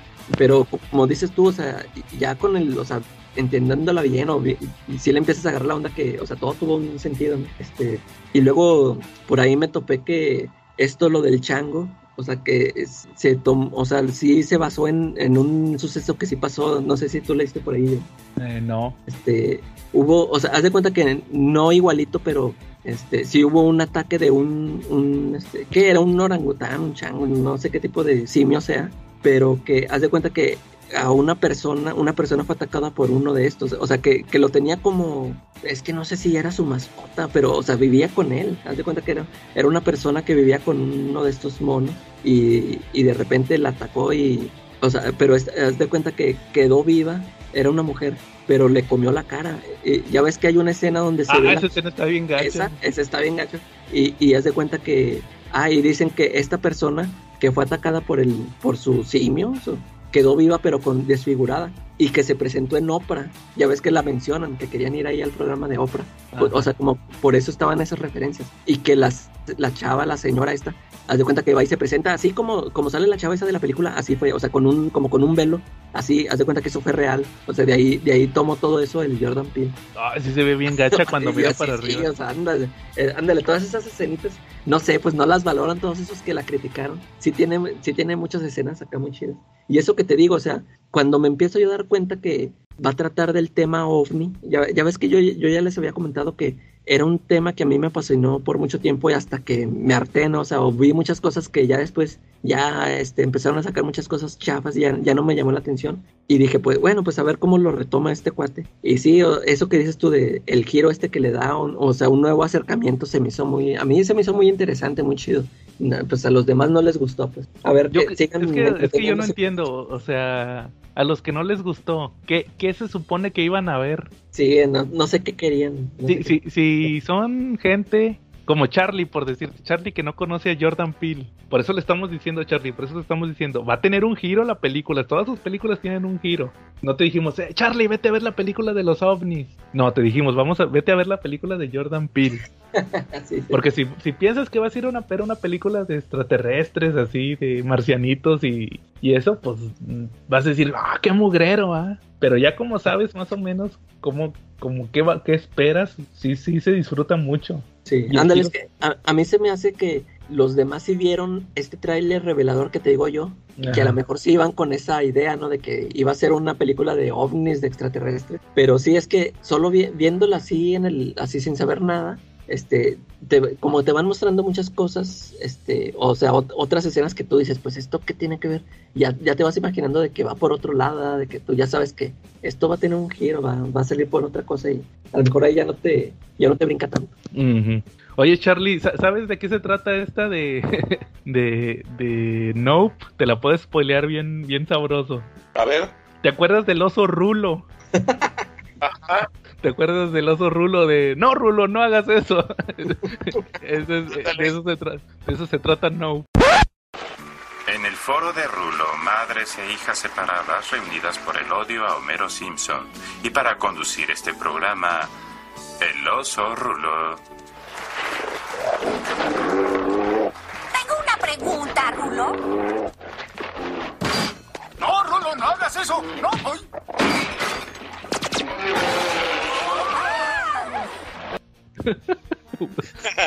Igual eso de que no conozco a Homero Simpson. Y, pero, esa- ese es, el oso Rulo pasa, nomás que quitas a Rulo y pones un chango. Y eso es lo que pasa ahí en la película. Ya ves, los Simpson, los Simpson predijeron Nope. Oye, sí, todo, todo lo han, todo lo han predicho. Y también este la de el señor Burns, les vengo, les traigo paz también más. es Nope. En dos episodios hace, ahí pusieron Nope. Entonces, este, sí, sí te la recomendamos, Charlie, pero tienes que ir con la mente abierta. Sí está muy chida, la, la neta sí está muy chida, te la recomendamos. Igual que nos digan ahí qué les pareció la de Nope. Sí, sí, sí, yo creo que sí vale mucho la pena y sobre todo ya al, ya al final, ya sabes como que de, ah, se trató de esto, ¿ah? Pero, pero ya cuando la miras por primera vez, sí, sí te quedas de, como que para dónde va esto, ah? Yo ni sabía ni que era de ovnis. Yo Sí. pensaba que era de, de otra cosa, o no sé, de fantasmas o algo así. Pero sí está, sí vale mucho la, o del apocalipsis. Yo pensaba que era del apocalipsis, pero sí vale mucho la pena. Bueno, muy, muy bien. Eh, ¿a- ¿Algún otro tema que traigan o cómo ven si pasamos al tema principal de una vez? Ahí, ¿cómo ves, Charlie? Ah, Principal, bueno. si quieren, va. Bueno, muy bien.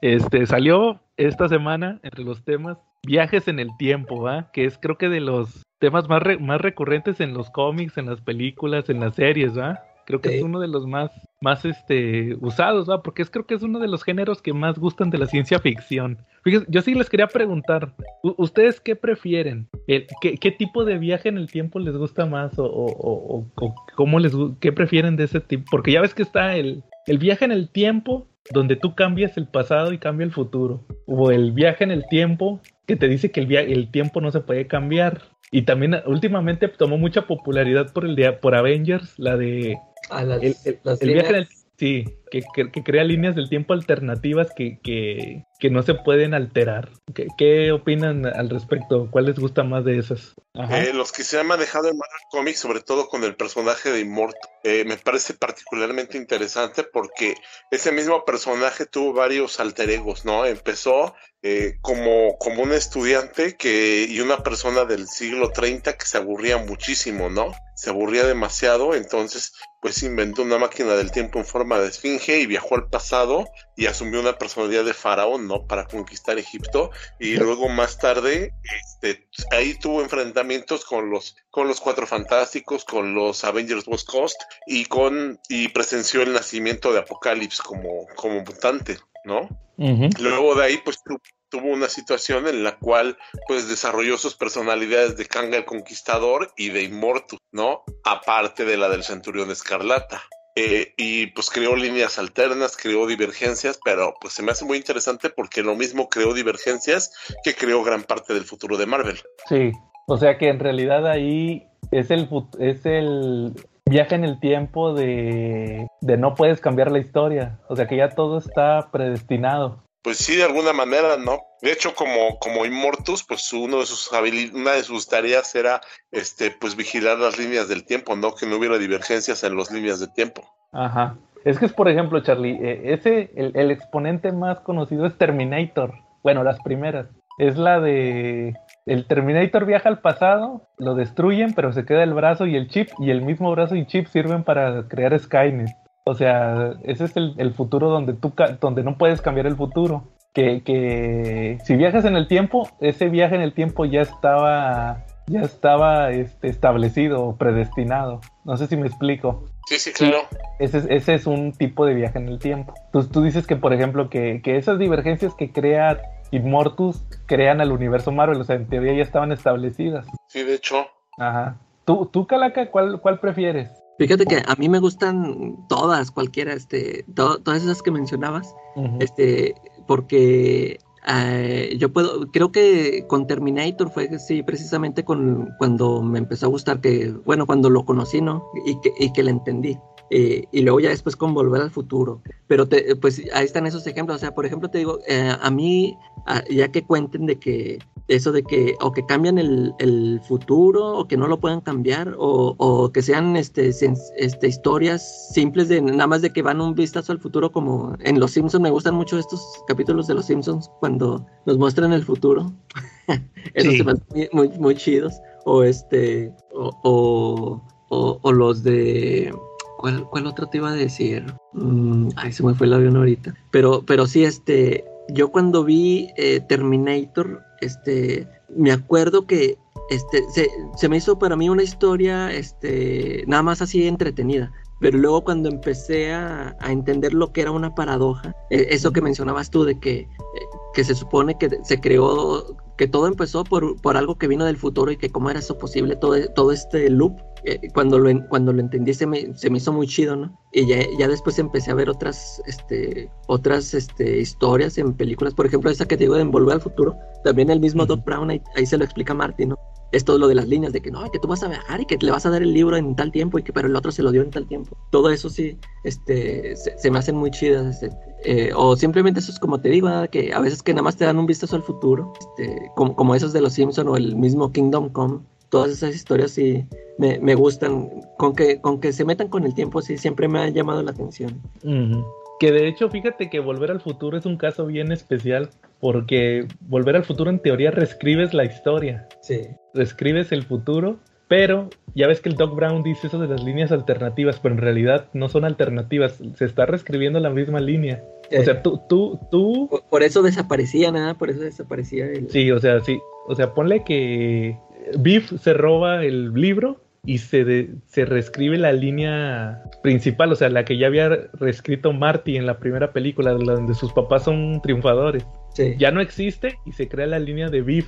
Pero luego, si le quitas el libro a Biff, desaparece la línea de Biff y vuelve a, a tomar el curso de la línea de los papás triunfadores. Sí. O por ejemplo, la de los. eh, El ejemplo más fácil son los pinos. Era el, el centro comercial era el Twin Peaks. Y, Ah, sí, sí. y cuando Marty en el pasado atropella un pino, es el Long Peak. o sea, cambió el cambio. Describió la línea. Entonces, este, ese es el detalle con, con Volver al Futuro. Que ese es el más, más sen- sencillo, a mi parecer. Más, más amigable con la gente que no sabe eso. O sea, uno que me gustó mucho, fíjate. No sé si tú te acuerdas. No, ¿Tú no viste la de la máquina del. ¿No vieron la de la máquina del tiempo? Sí. La de Go- también es. La de Go- Pearce. o quién es? Guy Pierce. Que, que, que él trata de salvar a su, a su novia o que era esposa. Y que siempre, siempre que la trata de matar, o sea, perdón, siempre que la trata de salvar, se la, la matan. Sí, de diferente. pues, eh, Más adelante le explican que, por, que, es para, que es el universo defendiéndose de crear una paradoja. eh, Que sí tiene mucho sentido eso. De que si, si la esposa sobrevive, se crea la paradoja. Pero fíjate que ha- había una miniserie, no sé si ustedes la vieron, la platiqué aquí. La de. Ay, ya hasta se me olvidó cómo se llama. 1122, no sé qué. Que es la fecha de que se murió Kennedy. Ah, sí, eh, sí. Que es de, de Stephen King. Es una miniserie. El, el- el protagonista es James Franco. El protagonista es James Franco. Esa miniserie la hizo. Creo que duran como cinco capítulos, pero le meten relleno. O sea, en realidad pudieran haber sido tres. ¿Y ¿Esa dónde la Fue pusieron? de Hulu. Fue de Hulu, creo. En Estados Unidos. Creo que está en el HBO Max. O no me acuerdo dónde, pero originalmente fue de Hulu. Uno de esos. De esos que nomás están en Estados Unidos. Sí. Este, esa, esa miniserie se trata de que eh, hay un portal en el tiempo que te sirve para viajar a dos años antes de que se muera Kennedy o que lo maten. Si tú, te, si tú atraviesas al portal y regresas al presente y luego te vuelves a ir al pasado, vas a volver a ir a la fecha, a, a los dos años. O sea, haz de cuenta que si tú llegas dos años antes, te fallas en salvarlo, te regresas al futuro y te regresas otra vez al pasado, vas a volver a, a llegar siempre a dos a, la- a una fecha dos años antes. Ya. O sea, tú no puedes llegar un día antes de que se muriera, siempre vas a llegar dos años. Tienes que estar forzosamente dos años en el pasado esperando que llegue la fecha. Sí. Y, y en esa en, es- en, en esa miniserie te ponen que James Franco anda tratando de evitar el asesinato, pero el tiempo se defiende. Eso eso eso me gustó mucho de esa miniserie. Por ejemplo, hay una parte donde lo atropellan el mismo día. Lo atropellan porque como que el, el tiempo mismo sabe que él, él Sí, va a sí, cambiarlo. O sea, el tiempo se defiende de, de cambiar la historia. Al, fi- al final, sí, sí cambia el futuro. Sí lo, sí lo salva, sí lo salva, este, pero se muere la, tenía una novia en el pasado, se muere, o sea, ese fue el costo, el costo de haber cambiado el, el pasado es que ella muriera. Al, fi- al final creo que cambia dependiendo del libro o la, la serie. Yo tengo entendido que en el libro te explican que como salvó a Kennedy, Kennedy causó una guerra nuclear Chale. y ya el, el- el futuro ya está todo destruido. Y en la serie creo que tiene que ver con que, con que, que el que haya cambiado el, futuro eh, fracturó el universo, entonces como que ya se la Tierra eh, ya se está destruyendo por lo mismo, como que no soportó el cambio de en el tiempo, pero es, ese, ese tipo, fíjate, a mí siempre me gustó ese de que el tiempo se defiende. Y, y, y están esas dos versiones, ¿va? La de que se defiende mismo o porque es una paradoja, ¿va? No pueden haber paradojas. Entonces el Sí. mismo tiempo se, se va a defender. Esa, esa se me hace muy chida, esa, esa, esa versión. Sobre todo esa que les digo del James Franco, porque si lo atropellan, lo madrean unos vatos. Hay una parte donde, donde va a matar al, al asesino de Kennedy, como unos, un mes antes o algo así. Y cuando lo está persiguiendo, llegan unos vatos que había conocido en, en, en el pasado. Y, y llegan y lo madrean. O sea, al mismo tiempo manipuló la misma historia para que lo madrearan. Es- esa se me hizo, se me hizo muy chida, esa, esa, esa versión. Ahorita les platico otra que también me estoy acordando que también vale mucho la pena. Eh, ¿al- ¿Alguna otra que se acuerden? ¿Tú. Charlie? Este no.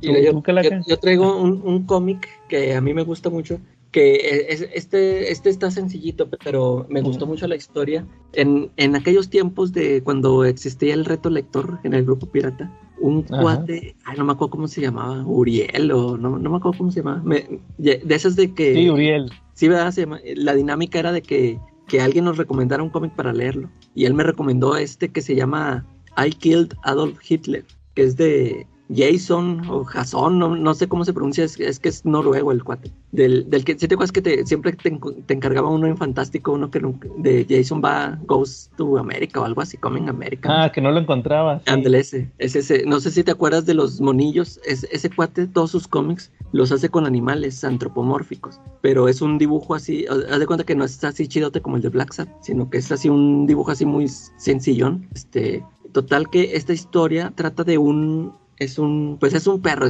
casi siempre son perros los, los animales que, que ponen. Es un asesino a sueldo, este, o sea, es muy bueno, haz de cuenta que tiene mucho trabajo que lo contratan para andar matando gente. Y tiene una, tiene una novia a la cual pues casi no le pone, haz de cuenta que la ve muy poco por, por su trabajo, ¿no? De que a cada rato lo están mandando así a matar y, y, creo que no, no, le dice a qué se dedica. Pero pues total que siempre están discutiendo de que pues no, que casi no te veo y que no sé qué. Siempre trae bronca. Y, y creo que se separan, creo que terminan separándose, o sea, por, por lo mismo, ¿no? Y total que este, un día llega un, un cuate, un científico, que le dice, no, pues te voy a contratar para que mates a, Hitler. Y le dice, ay, pero pues a Hitler, ¿cómo lo voy a matar? Y ya le dice, no, pues que ya, ya inventé una máquina del tiempo, este, ya nomás este, te metes y vas y lo matas. No, bueno, está bien. Total que se mete a la máquina y ya pues llega ya al, al, a la Alemania en esas fechas y llega y, y, pues total que está con Hitler y, y total que no logra matarlo, haz de cuenta que se le pela, eh, haz de cuenta que como que sus guardias creo que lo golpean y, y haz de cuenta que lo agarran y el Hitler ve, ah, esta es una máquina del tiempo y total que el Hitler se mete y haz de cuenta que él se va, viaja al, al futuro y ching, ¿y este cuate qué onda? Y ya pues, se ve cuando Hitler llega al, al presente con el científico porque está esperando al, al otro cuate para, para, ver si ya lo mató. Y llega, sale Hitler y mata al científico. Y ya en eso de cuenta que Hitler ve de que ah, estoy en el futuro y se va. Haz de cuenta que se ve que se va. Y en eso, eh, en ese, pues ya en el presente, llega el, el asesino, o sea, el que se quedó allá en el pasado, llega, pero pues ahora ya viejito, que dice, ay, no llegué a tiempo. Y ya pues le dice el científico que está ahí agonizando, no, pues se acaba de escapar. Y total, lo que dice es de que este cuate se quedó todo este tiempo ahí en, en Alemania, prisionero, hasta que lo soltaron, y pero pues hace cuenta, y, o sea, él, él, sabía la fecha en que se supone que él se había ido al pasado, y regresa ya como viejito, pero pues ya se acababa de ir Hitler.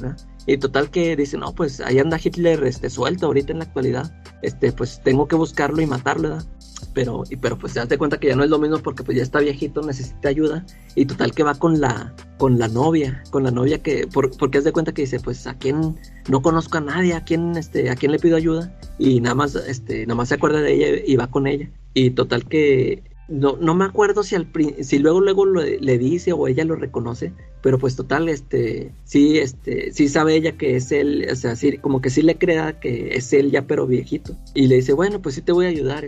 Y lo andan, haz de cuenta que lo andan buscando juntos, eh, todos los días, este, van a, se, están este, parados así en una esquina, así como que esperando a que pase, porque creo que alguien les, creo que en las noticias sí salía de que Hitler, aquí anda Hitler y que no se queda. Pero total que la historia, este, para ese punto, este, te das cuenta que la historia no se trata tanto de los viajes en el tiempo, eh, o esto de querer este, atrapar a Hitler, matarlo, sino que todo ese tiempo que está conviviendo con la chava, este, que se supone que lo está ayudando para, para atrapar a Hitler, este, están este, eh, reconciliándose, ¿no? O sea, están recordando de que todas las broncas que tenían, al, final haz de cuenta que termina siendo una historia, como, podría ser así, como de amor, porque haz de cuenta que al, al final, este, pues la, este, pues la chava dice, ah, este, perdimos mucho tiempo, ¿verdad? O sea, pues tú ya estás este viejito, yo, yo todavía estoy joven y no sé. Y, y al, al final, ya, pues, así sirve que ya no se las spoileó, pero ya, yo ya ni me acuerdo cómo, pero al final la chava, este, creo que también viaja por el tiempo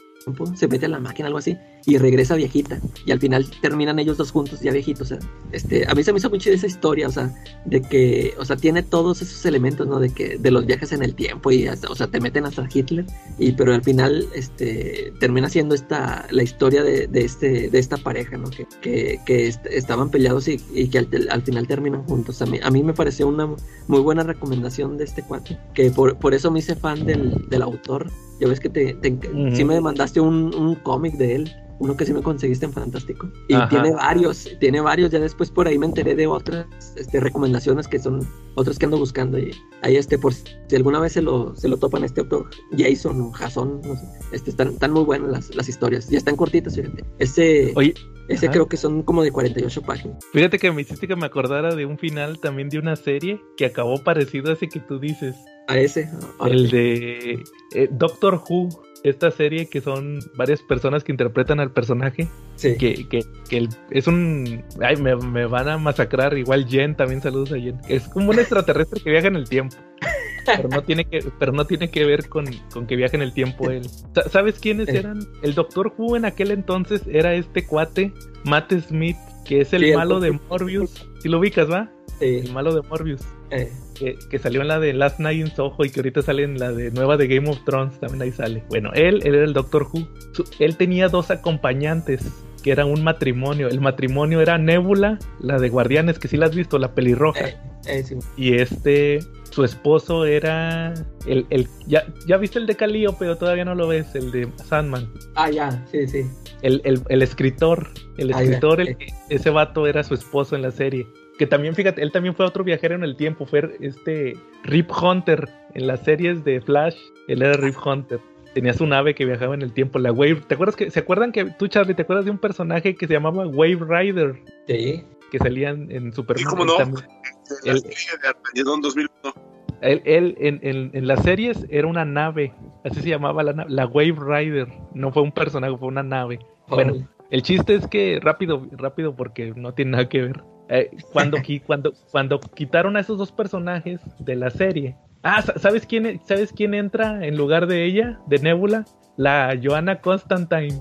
Ahora- Eh, eh, la cambian a ella por, por Joanna Constantine. Es cuando entra esta actriz. Este, para deshacerse, entre ya, ya cuando se iban a salir los, los actores, lo que hacen es que hacen una historia donde a grandes rasgos al, al, al vato, al, al escritor, el de Calíope, lo mandan al otro personaje, lo manda al pasado, lo manda a los años 20. Y supuestamente si lo mandaban ahí ya no podía regresar al, presente. Entonces resulta que la esposa, que es la nébula, al final se sacrifica, dice, es que yo no puedo vivir sin él, va, y también se sacrifica ella para que también la manden al pasado. Entonces, este güey, el Doctor Who, quiere usar su máquina del tiempo para viajar, para ir por ellos. Y ahí les, le explican que no, que está prohibido algo así, como que es una fecha temporalmente que no se puede acceder, o sea, no puedes ir a ese año específicamente porque está como protegido o algo así. Entonces el vato se, se frustra un chorro porque perdió a sus, a sus amigos que eran ellos. Y, y, ya es cuando entra la Joanna Constantine de,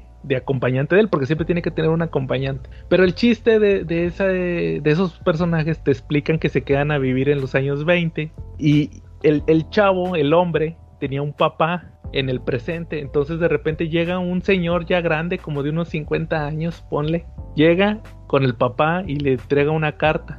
Y la carta es del hijo y le dice, papá, tengo que explicarte, eh, quedamos atrapados en los años 20. Quiero que sepas que somos muy felices. Creo, creo que no podían tener hijos o algo así, no recuerdo. El chiste es que adoptan un chavo, adoptaron un niño. Dice, en el pasado a- eh, nos quedamos a vivir, ya no nos vamos a ver, porque para cuando leas esta carta, eh, es como el Doc Brown, de que cuando llegas este, cuando, cuando te llega esta carta fue cuando ya nos mandaron al pasado. Y pues ya pasaron muchos años, dice, envejecimos bien, fu- fuimos muy felices y quiero que sepas que te, te extraño mucho, papá. Dice, el hombre que te está dejando esta carta es nuestro hijo, ¿vas? es el hijo que adoptaron en el pasado. Ah. O sea, era su nieto, entre comillas, pero era de la misma edad que el, que el papá de él, del, del, del chavo, del, del este, del escritor de Calíope. Entonces, ese, ese me acordé, ahorita que dijiste eso me acordé mucho de ese final. Fíjate que yo ni, ni fui tan fan de esa serie, pero me acordé. Ahí fue parecido. Eh, Fíjate, ah, bueno. fí- ah, ah, sí, fíjate que hablando de finales conmovedores, ustedes no leyeron la de Mark Miller, la de Chrononauts. Sí, está, está buena. ¿ves? Eh, ahí es cuando todavía escribía historias chidas. Chido, sí, que es de Sean Murphy el dibujo, Sí. pero el- sí se nota que es muy milaresca. ¿Tú sí leíste Chrononauts, Charlie? No, tampoco lo he leído. ¿Qué tal está? Fíjate que se trata de que son dos, cien- dos científicos que, que inventan el viaje en el tiempo. Pero se dan, es- está bien chido cómo se dan cuenta porque van a unas ruin- ruinas así antiguas, como una pirámide enterrada o algo así, y, y encuentran un avión y todos se sacan de onda de, ¿y por qué está aquí un avión, va? Si no se ve que tiene dos mil años de antigüedad. Dice, no, es que es la prueba de que alguien pudo viajar en el tiempo. O sea, alguien se trajo del futuro ese avión y aquí lo dejó. Entonces, inventan el viaje en el tiempo, pero uno de ellos sacrificó muchas cosas, o sea, no tenía familia porque se le había muerto el papá se le había la esposa se divorció de él porque pasó mucho tiempo él en trabajando en eso. De hecho sí le habla, le habla cuando ya ¿qué crees que hoy vamos a, a crear el primer viaje en el tiempo? Dice, "Sí, te felicito." "No, te quiero pedir perdón por todo lo que pasó." Dice, "No, pues este, es que para ti es muy importante, va, pero como que no pasó tiempo con la esposa." Entonces la, la, la historia se trata de que el vato en realidad nomás iban a ir a grabar a, Colón. Ah, según iban a, la prueba era que iban a ir con una cámara a grabar a Colón cuando Colón llegara a América. Y, resulta que el, en, el, en el proceso se pierde el chavo, el científico. Y el otro amigo lo va y lo busca y le dice, no, eh, resulta que el vato está como que en Roma o así, de emperador. Y le dice, pues, ¿qué estás haciendo, va? Pues, este, se supone que no debemos alterar la línea temporal. Y dice, nada, a mí me vale, porque pues, yo ni tengo nada, va, y me voy a quedar aquí donde soy emperador y tengo, con, tengo un, un va, y tengo concubinas y todo, va. O sea, el vato le valía madre. Y el otro amigo, como era desmadroso, dice, oye, pues sí, cierto, va, pues si somos los menos chingones. Y, y los dos se vuelven bien desmadrosos al, eh, ahí a través del tiempo. Y, y, pues es lo que decías, Calaca, que es muy milaresco, ¿va? o sea, los vatos haciendo desmadre. Pero, pero a mí me gusta mucho el final, Charlie, de esa serie, porque al final se dan cuenta que la regaron y el vato dice, ¿sabes qué? Yo tengo una máquina del tiempo, entonces puedo arreglar, ahora sí que voy a arreglar todos los errores que, que hice en mi vida. Entonces se cuenta que resulta que que el, el, papá se había muerto porque era alcohólico. Entonces el, el, chavo lo que hace es que viaja al, al, en el tiempo, va con el papá y le dice, papá, te voy a acompañar cada viernes, te voy a acompañar a tu sesión de Alcohólicos Anónimos. Entonces lo que estuvo haciendo es que viajaba empezó a viajar así el viernes y luego inmediatamente viajaba el siguiente viernes y siempre lo estuvo acompañando. Y, y, y, a la esposa, todas las veces que la dejó plantada por estar trabajando, viajó ahí. O sea, había dos versiones de una trabajando y el que estaba viajando en el tiempo para estar con la esposa. Entonces, cuando ya regresan al presente, que, que, ya terminó la misión y todo, que ya grabaron a Colón, llegan al presente y se da cuenta el vato que cambió el futuro, o sea, su papá, su papá estaba vivo y la esposa se, la esposa seguía con él y hasta creo que tenían una hija, ¿no, Calaca? También. Sí. Tenían una hija, o sea, el vato el vato terminó con final feliz de que cambió el, cambió el tiempo. Te, da una moraleja, te digo que es el, como dice Calaca, es el Miller, el Miller chido, cuando escribía historias chidas. Oye, y luego fueron cuatro números, ¿no? Cuatro números nada más. Y, y, e, ese sí, era para que lo hicieran. Yo me acuerdo que cuando lo leí, dije, este está bueno sí para hacerlo película o... Una película. Sí, o sea, sí. Me acuerdo que tiene mucha acción, tiene buena acción también. Persecución. Ah, siempre mete persecuciones el Murphy. Oye, yo traía un tema, lo voy a tener que dejar para la otra semana, de Akira Toriyama contra Sean Murphy. Luego lo platico ese, este, la otra semana. Y, y sí, eh, ¿Algún otro, Charlie? Sí, yo tengo mi última historia, ¿no? Pero no es un cómic propiamente, es una historia, un cuento corto de Ray Bradbury. ¿Ok? okay. Este, ¿Alguna vez ustedes han topado con gente que le guste mucho este, usar lociones y que usa una loción muy penetrante y que parece que se baña en loción? O gente que, que fuma muchísimo, que tiene 20, 20 cajetillas de marcas distintas ahí en su oficina o en su casa. O gente que tiene ahí en su casa un bar con, con 20 botellas distintas y que le gusta mucho probar la variedad de cosas. Pues Ray Bradbury nos dice que es gente que viene del futuro y que están aquí. Ah, eh, que ya sé cuál dices. Sí, esta historia habla sobre una pareja que se llaman William y Susan y que están en México en 1938 y que pues están disfrutando de las festividades y del ambiente mexicano eh, y la historia nos narra que ellos pues van disfrutando de todo lo que se vive en México, ¿no? De esa época, probando los sabores, los aromas, todo. Y pues es una historia normal de un par de turistas norteamericanos viajando por México hasta que encuentran en una plaza eh, sentado a una persona que tiene muchas marcas de cajetillas de cigarros, que tiene botellas de alcohol, de, de diferentes licores y que también tiene una loción muy fuerte.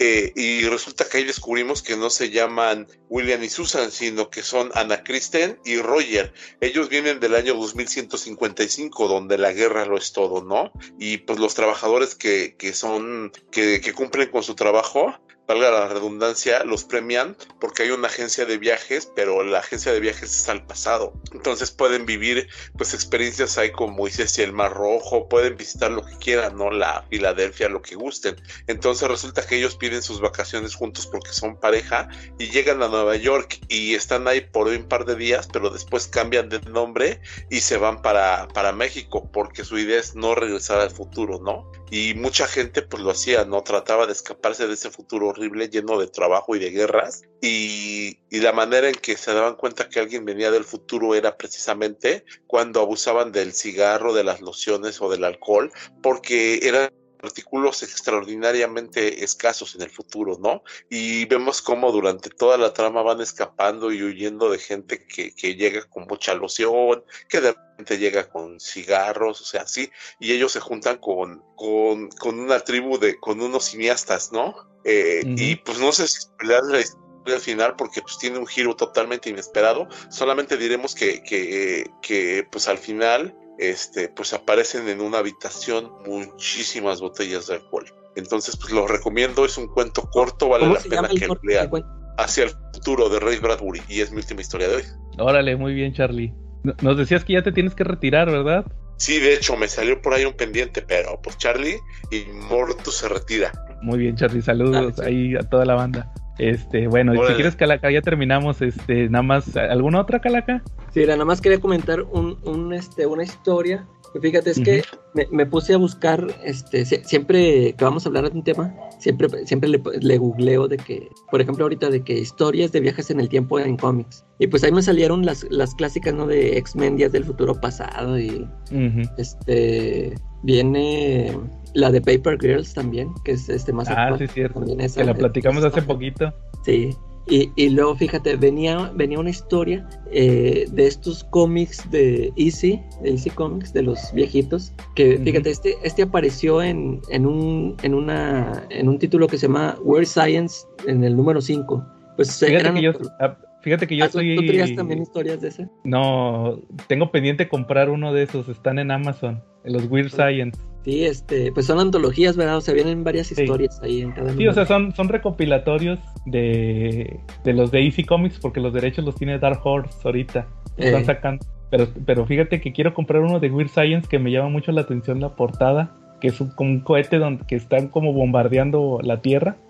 Que es una nave como que se está yendo de la Tierra porque hay una guerra nuclear. No sé si ahí venga ese, lo voy a checar ese que mencionas. Sí, a ver si viene. Sí, te digo, ahí se apareció en el número 5. A lo mejor si vienen de los. Se llama The Man Who Was Killed in Time. Este, eh, pues es, es una historia cortita. Ahí te va. Eh, está bien simple. Eh, eh, haz de cuenta que se trata de un cuate que va en su carro. este, y luego de repente se, le atraviesa a una persona y chin, lo, atropella. Haz de cuenta que lo atropella y, y se baja y dije, "Chin, híjole, este.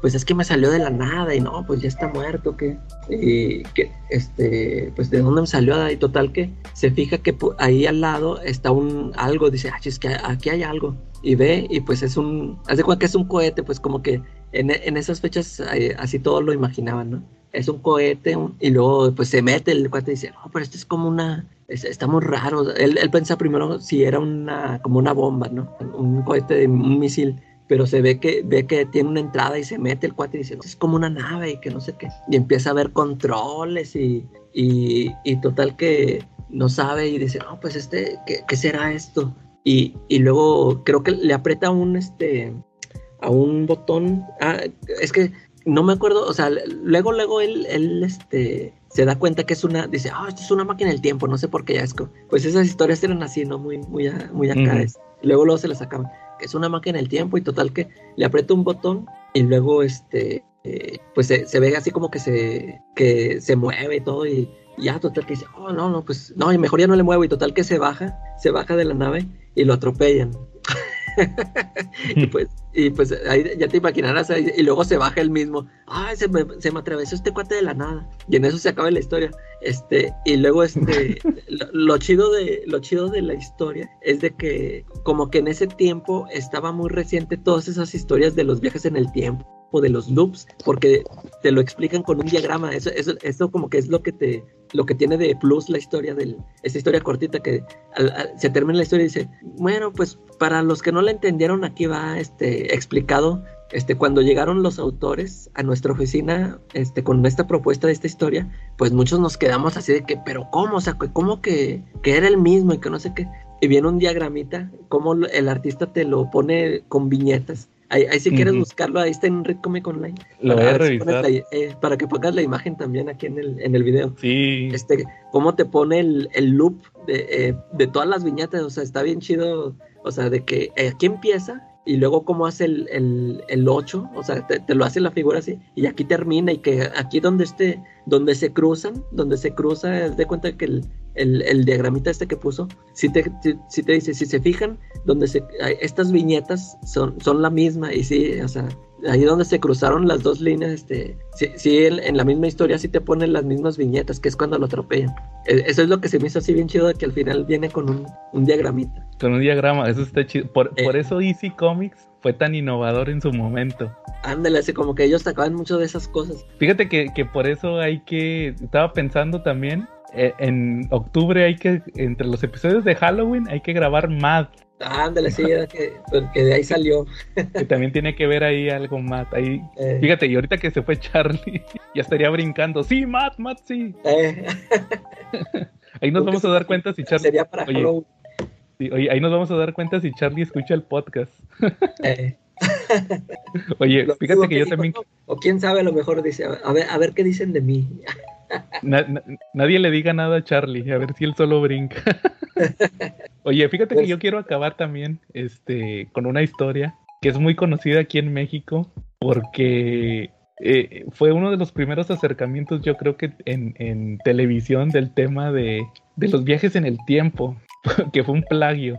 No, no sé si tú, tú que me has comentado que sí, que sí conoces algo de Dragon Ball, ubicas el personaje de Trunks.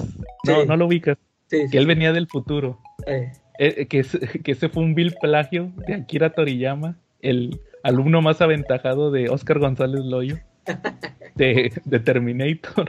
La, la historia es que Trunks es el hijo de otro personaje de Dragon Ball, de Vegeta, eh, con, con Bulma. Él llega al, al presente en una época donde Goku era el más fuerte. Y todos se sacan de onda porque él también se hace Super Saiyajin igual que, que Goku. Era el único Goku el que se podía hacer Super Saiyajin. sí. Y todos se sacan, ¿qué onda con este chavo? ah? De que, que este chavo este, se puede volver Super Saiyajin. Y resulta que cuando llega Goku, porque casualmente llega, el chavo ya sabía que él iba a llegar del espacio ese día. Le dice, no, mire, yo me llamo Trunks, soy el hijo de Vegeta y de, Goku- de, de Vegeta y de Bulma. Y, y le vengo a decir que en tantos años van a llegar unos androides, ¿va? Y van a matar a todos. Y el Goku le dice, nos van a matar. Dice, bueno, usted no, este, usted se va a morir de una enfermedad del corazón. y que no manches, este, total que, que de hecho, el, el hecho que él llegara, porque se madrea Freezer, lo mata ahí, el Trunks, cambia la línea temporal porque se supone que Goku, él pensaba, dije, él pensaba que Goku no iba a llegar. Y Goku le dice, sí, sí va a llegar, lo que pasa es que tengo una técnica para moverme más rápido. Y el vato se dice, ay, ya la regué porque ya cambié la línea temporal. Usted tiene que matarlo, no yo. Yo ya lo maté, ya cambié la línea. eh, Total que le explica esto de que van a venir unos androides, que él viene de un futuro donde se murieron todos, él es el único que queda. Y, y pues hace cuenta que lo manda la, la mamá Bulma, como es científica, creó la máquina del tiempo y lo mandó, en el, lo mandó al pasado. El futuro de él es como el de Terminator, ahí ya está todo destruido. Eh, llega y le dice que, no, mire, le traje la medicina, mi mamá la inventó en el futuro. Y ya dice, ah, muchas gracias, entonces me voy a salvar. Total que, que a mí me quedó siempre la duda de que él, él, al final de la historia, en el presente cambiaron la historia. Se creó una línea alternativa, o sea, eh, eh, eh, el, el hecho de que le dieran la medicina y todo eso creó una nueva línea alternativa donde pues estos sí le ganaron a los androides. sí. Pero cuando el Trunks se regresa a su futuro, su futuro sigue siendo el donde están, el de Terminator, donde están los androides malos. Entonces yo siempre me quedé pensando, ah, chis, y este güey no cambió nada. Y- y yo me saqué la duda hasta que leí el manga. Porque cuando leí el manga de Dragon Ball, sí hay una escena donde le preguntan, oye, espérate, entonces este, él, él dice eso, ¿va? De que dice, oye, ¿y si usas la máquina del tiempo y nos regresamos más, más, ah, porque sí le dicen, oye, y si usas la máquina del tiempo, ¿por qué no regresaste más atrás y este, y mataste al, al científico que creó los androides, va, cuando todavía no estaban? Sí. Y le dice, no, es que eso crea líneas del tiempo alternativas. Y le preguntan, espérate, entonces, por ejemplo, el que tú hayas venido con nosotros no cambió tu futuro. Y dice, no, esta es una línea alternativa, mi futuro sigue siendo el mismo. Y sí le preguntan, ¿y por qué, vi entonces, por qué viniste, va? O sea, ¿qué lograste? Y le dice, ah, no, mira, lo que pasa es que vine por dos razones. La bueno, tres. La primera es porque quería, quería conocer a Vegeta, que era su papá, porque ya estaba muerto. O sea, él nunca lo conoció. La, la, segunda era porque quería, este, ver si se lo, o sea, él en, en su mente decía, yo quiero ver un futuro donde no ganen los androides. Y la tercera razón era que, ver si les ganaban en el pasado, a ver si podía obtener alguna información de cómo ganarles a los, a los, a los de él, a los de su línea del tiempo. Esa era la principal, según él. Dice, mi, mi motivo principal era ver si aquí conseguía alguna información de cómo ganarles, porque él no les podía ganar. Y al final sí les ganó porque en el pasado se hizo más fuerte y ya se los madrea de volada en el futuro. Y, resulta que en la caricatura sí sale esa parte, o sea, yo no había visto ese, cachito, era una escenita chiquita, yo no, yo no me acordaba haber visto ese pedacito, pero sí salió en la caricatura. Pero yo, a mí me quedó más claro cuando lo leí en el manga, porque en el manga sí te lo ponen tal cual. Y yo me quedé y dije, oye, sí es cierto. Entonces, este... Oye, oye, ¿y en el manga cuántos capítulos son o qué tanto, qué tanto dura en, en manga esa historia? son poquitos libros, fíjate que es más condensado. Es que tú, sabes que, que, series como esa, las broncas son las peleas que las hacen eternas. sí, sí, no, se, mueve rápido, yo creo que son como unos seis, seis tomos.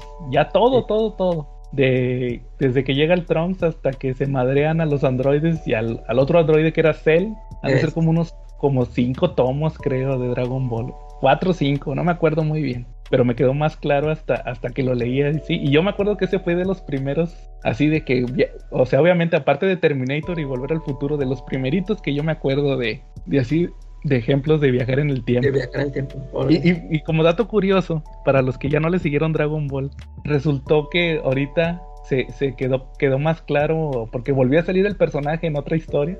Él, él, no, él ya nunca volvió a viajar en el tiempo, Calaca. Él viajaba entre dimensiones. O sea, él, él, él solamente una vez viajó al pasado.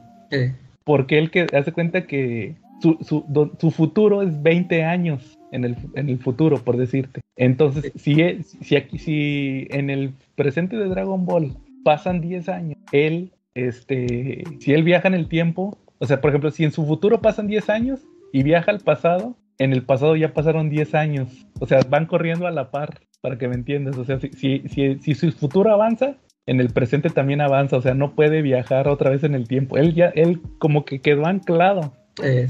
Quedó anclado entre su futuro posapocalíptico y el presente de Dragon Ball, pero siempre, siempre es el mismo tiempo. No puede viajar más atrás ni, ni más adelante. Siempre viaja a la par, o sea, con 20 años de diferencia viaja. Eso, ya quedó un poquito más claro en, los mangas actuales. Y, o sea, ya nunca viajó en el tiempo, viajaba entre entre líneas alternativas. Eso, también está chido.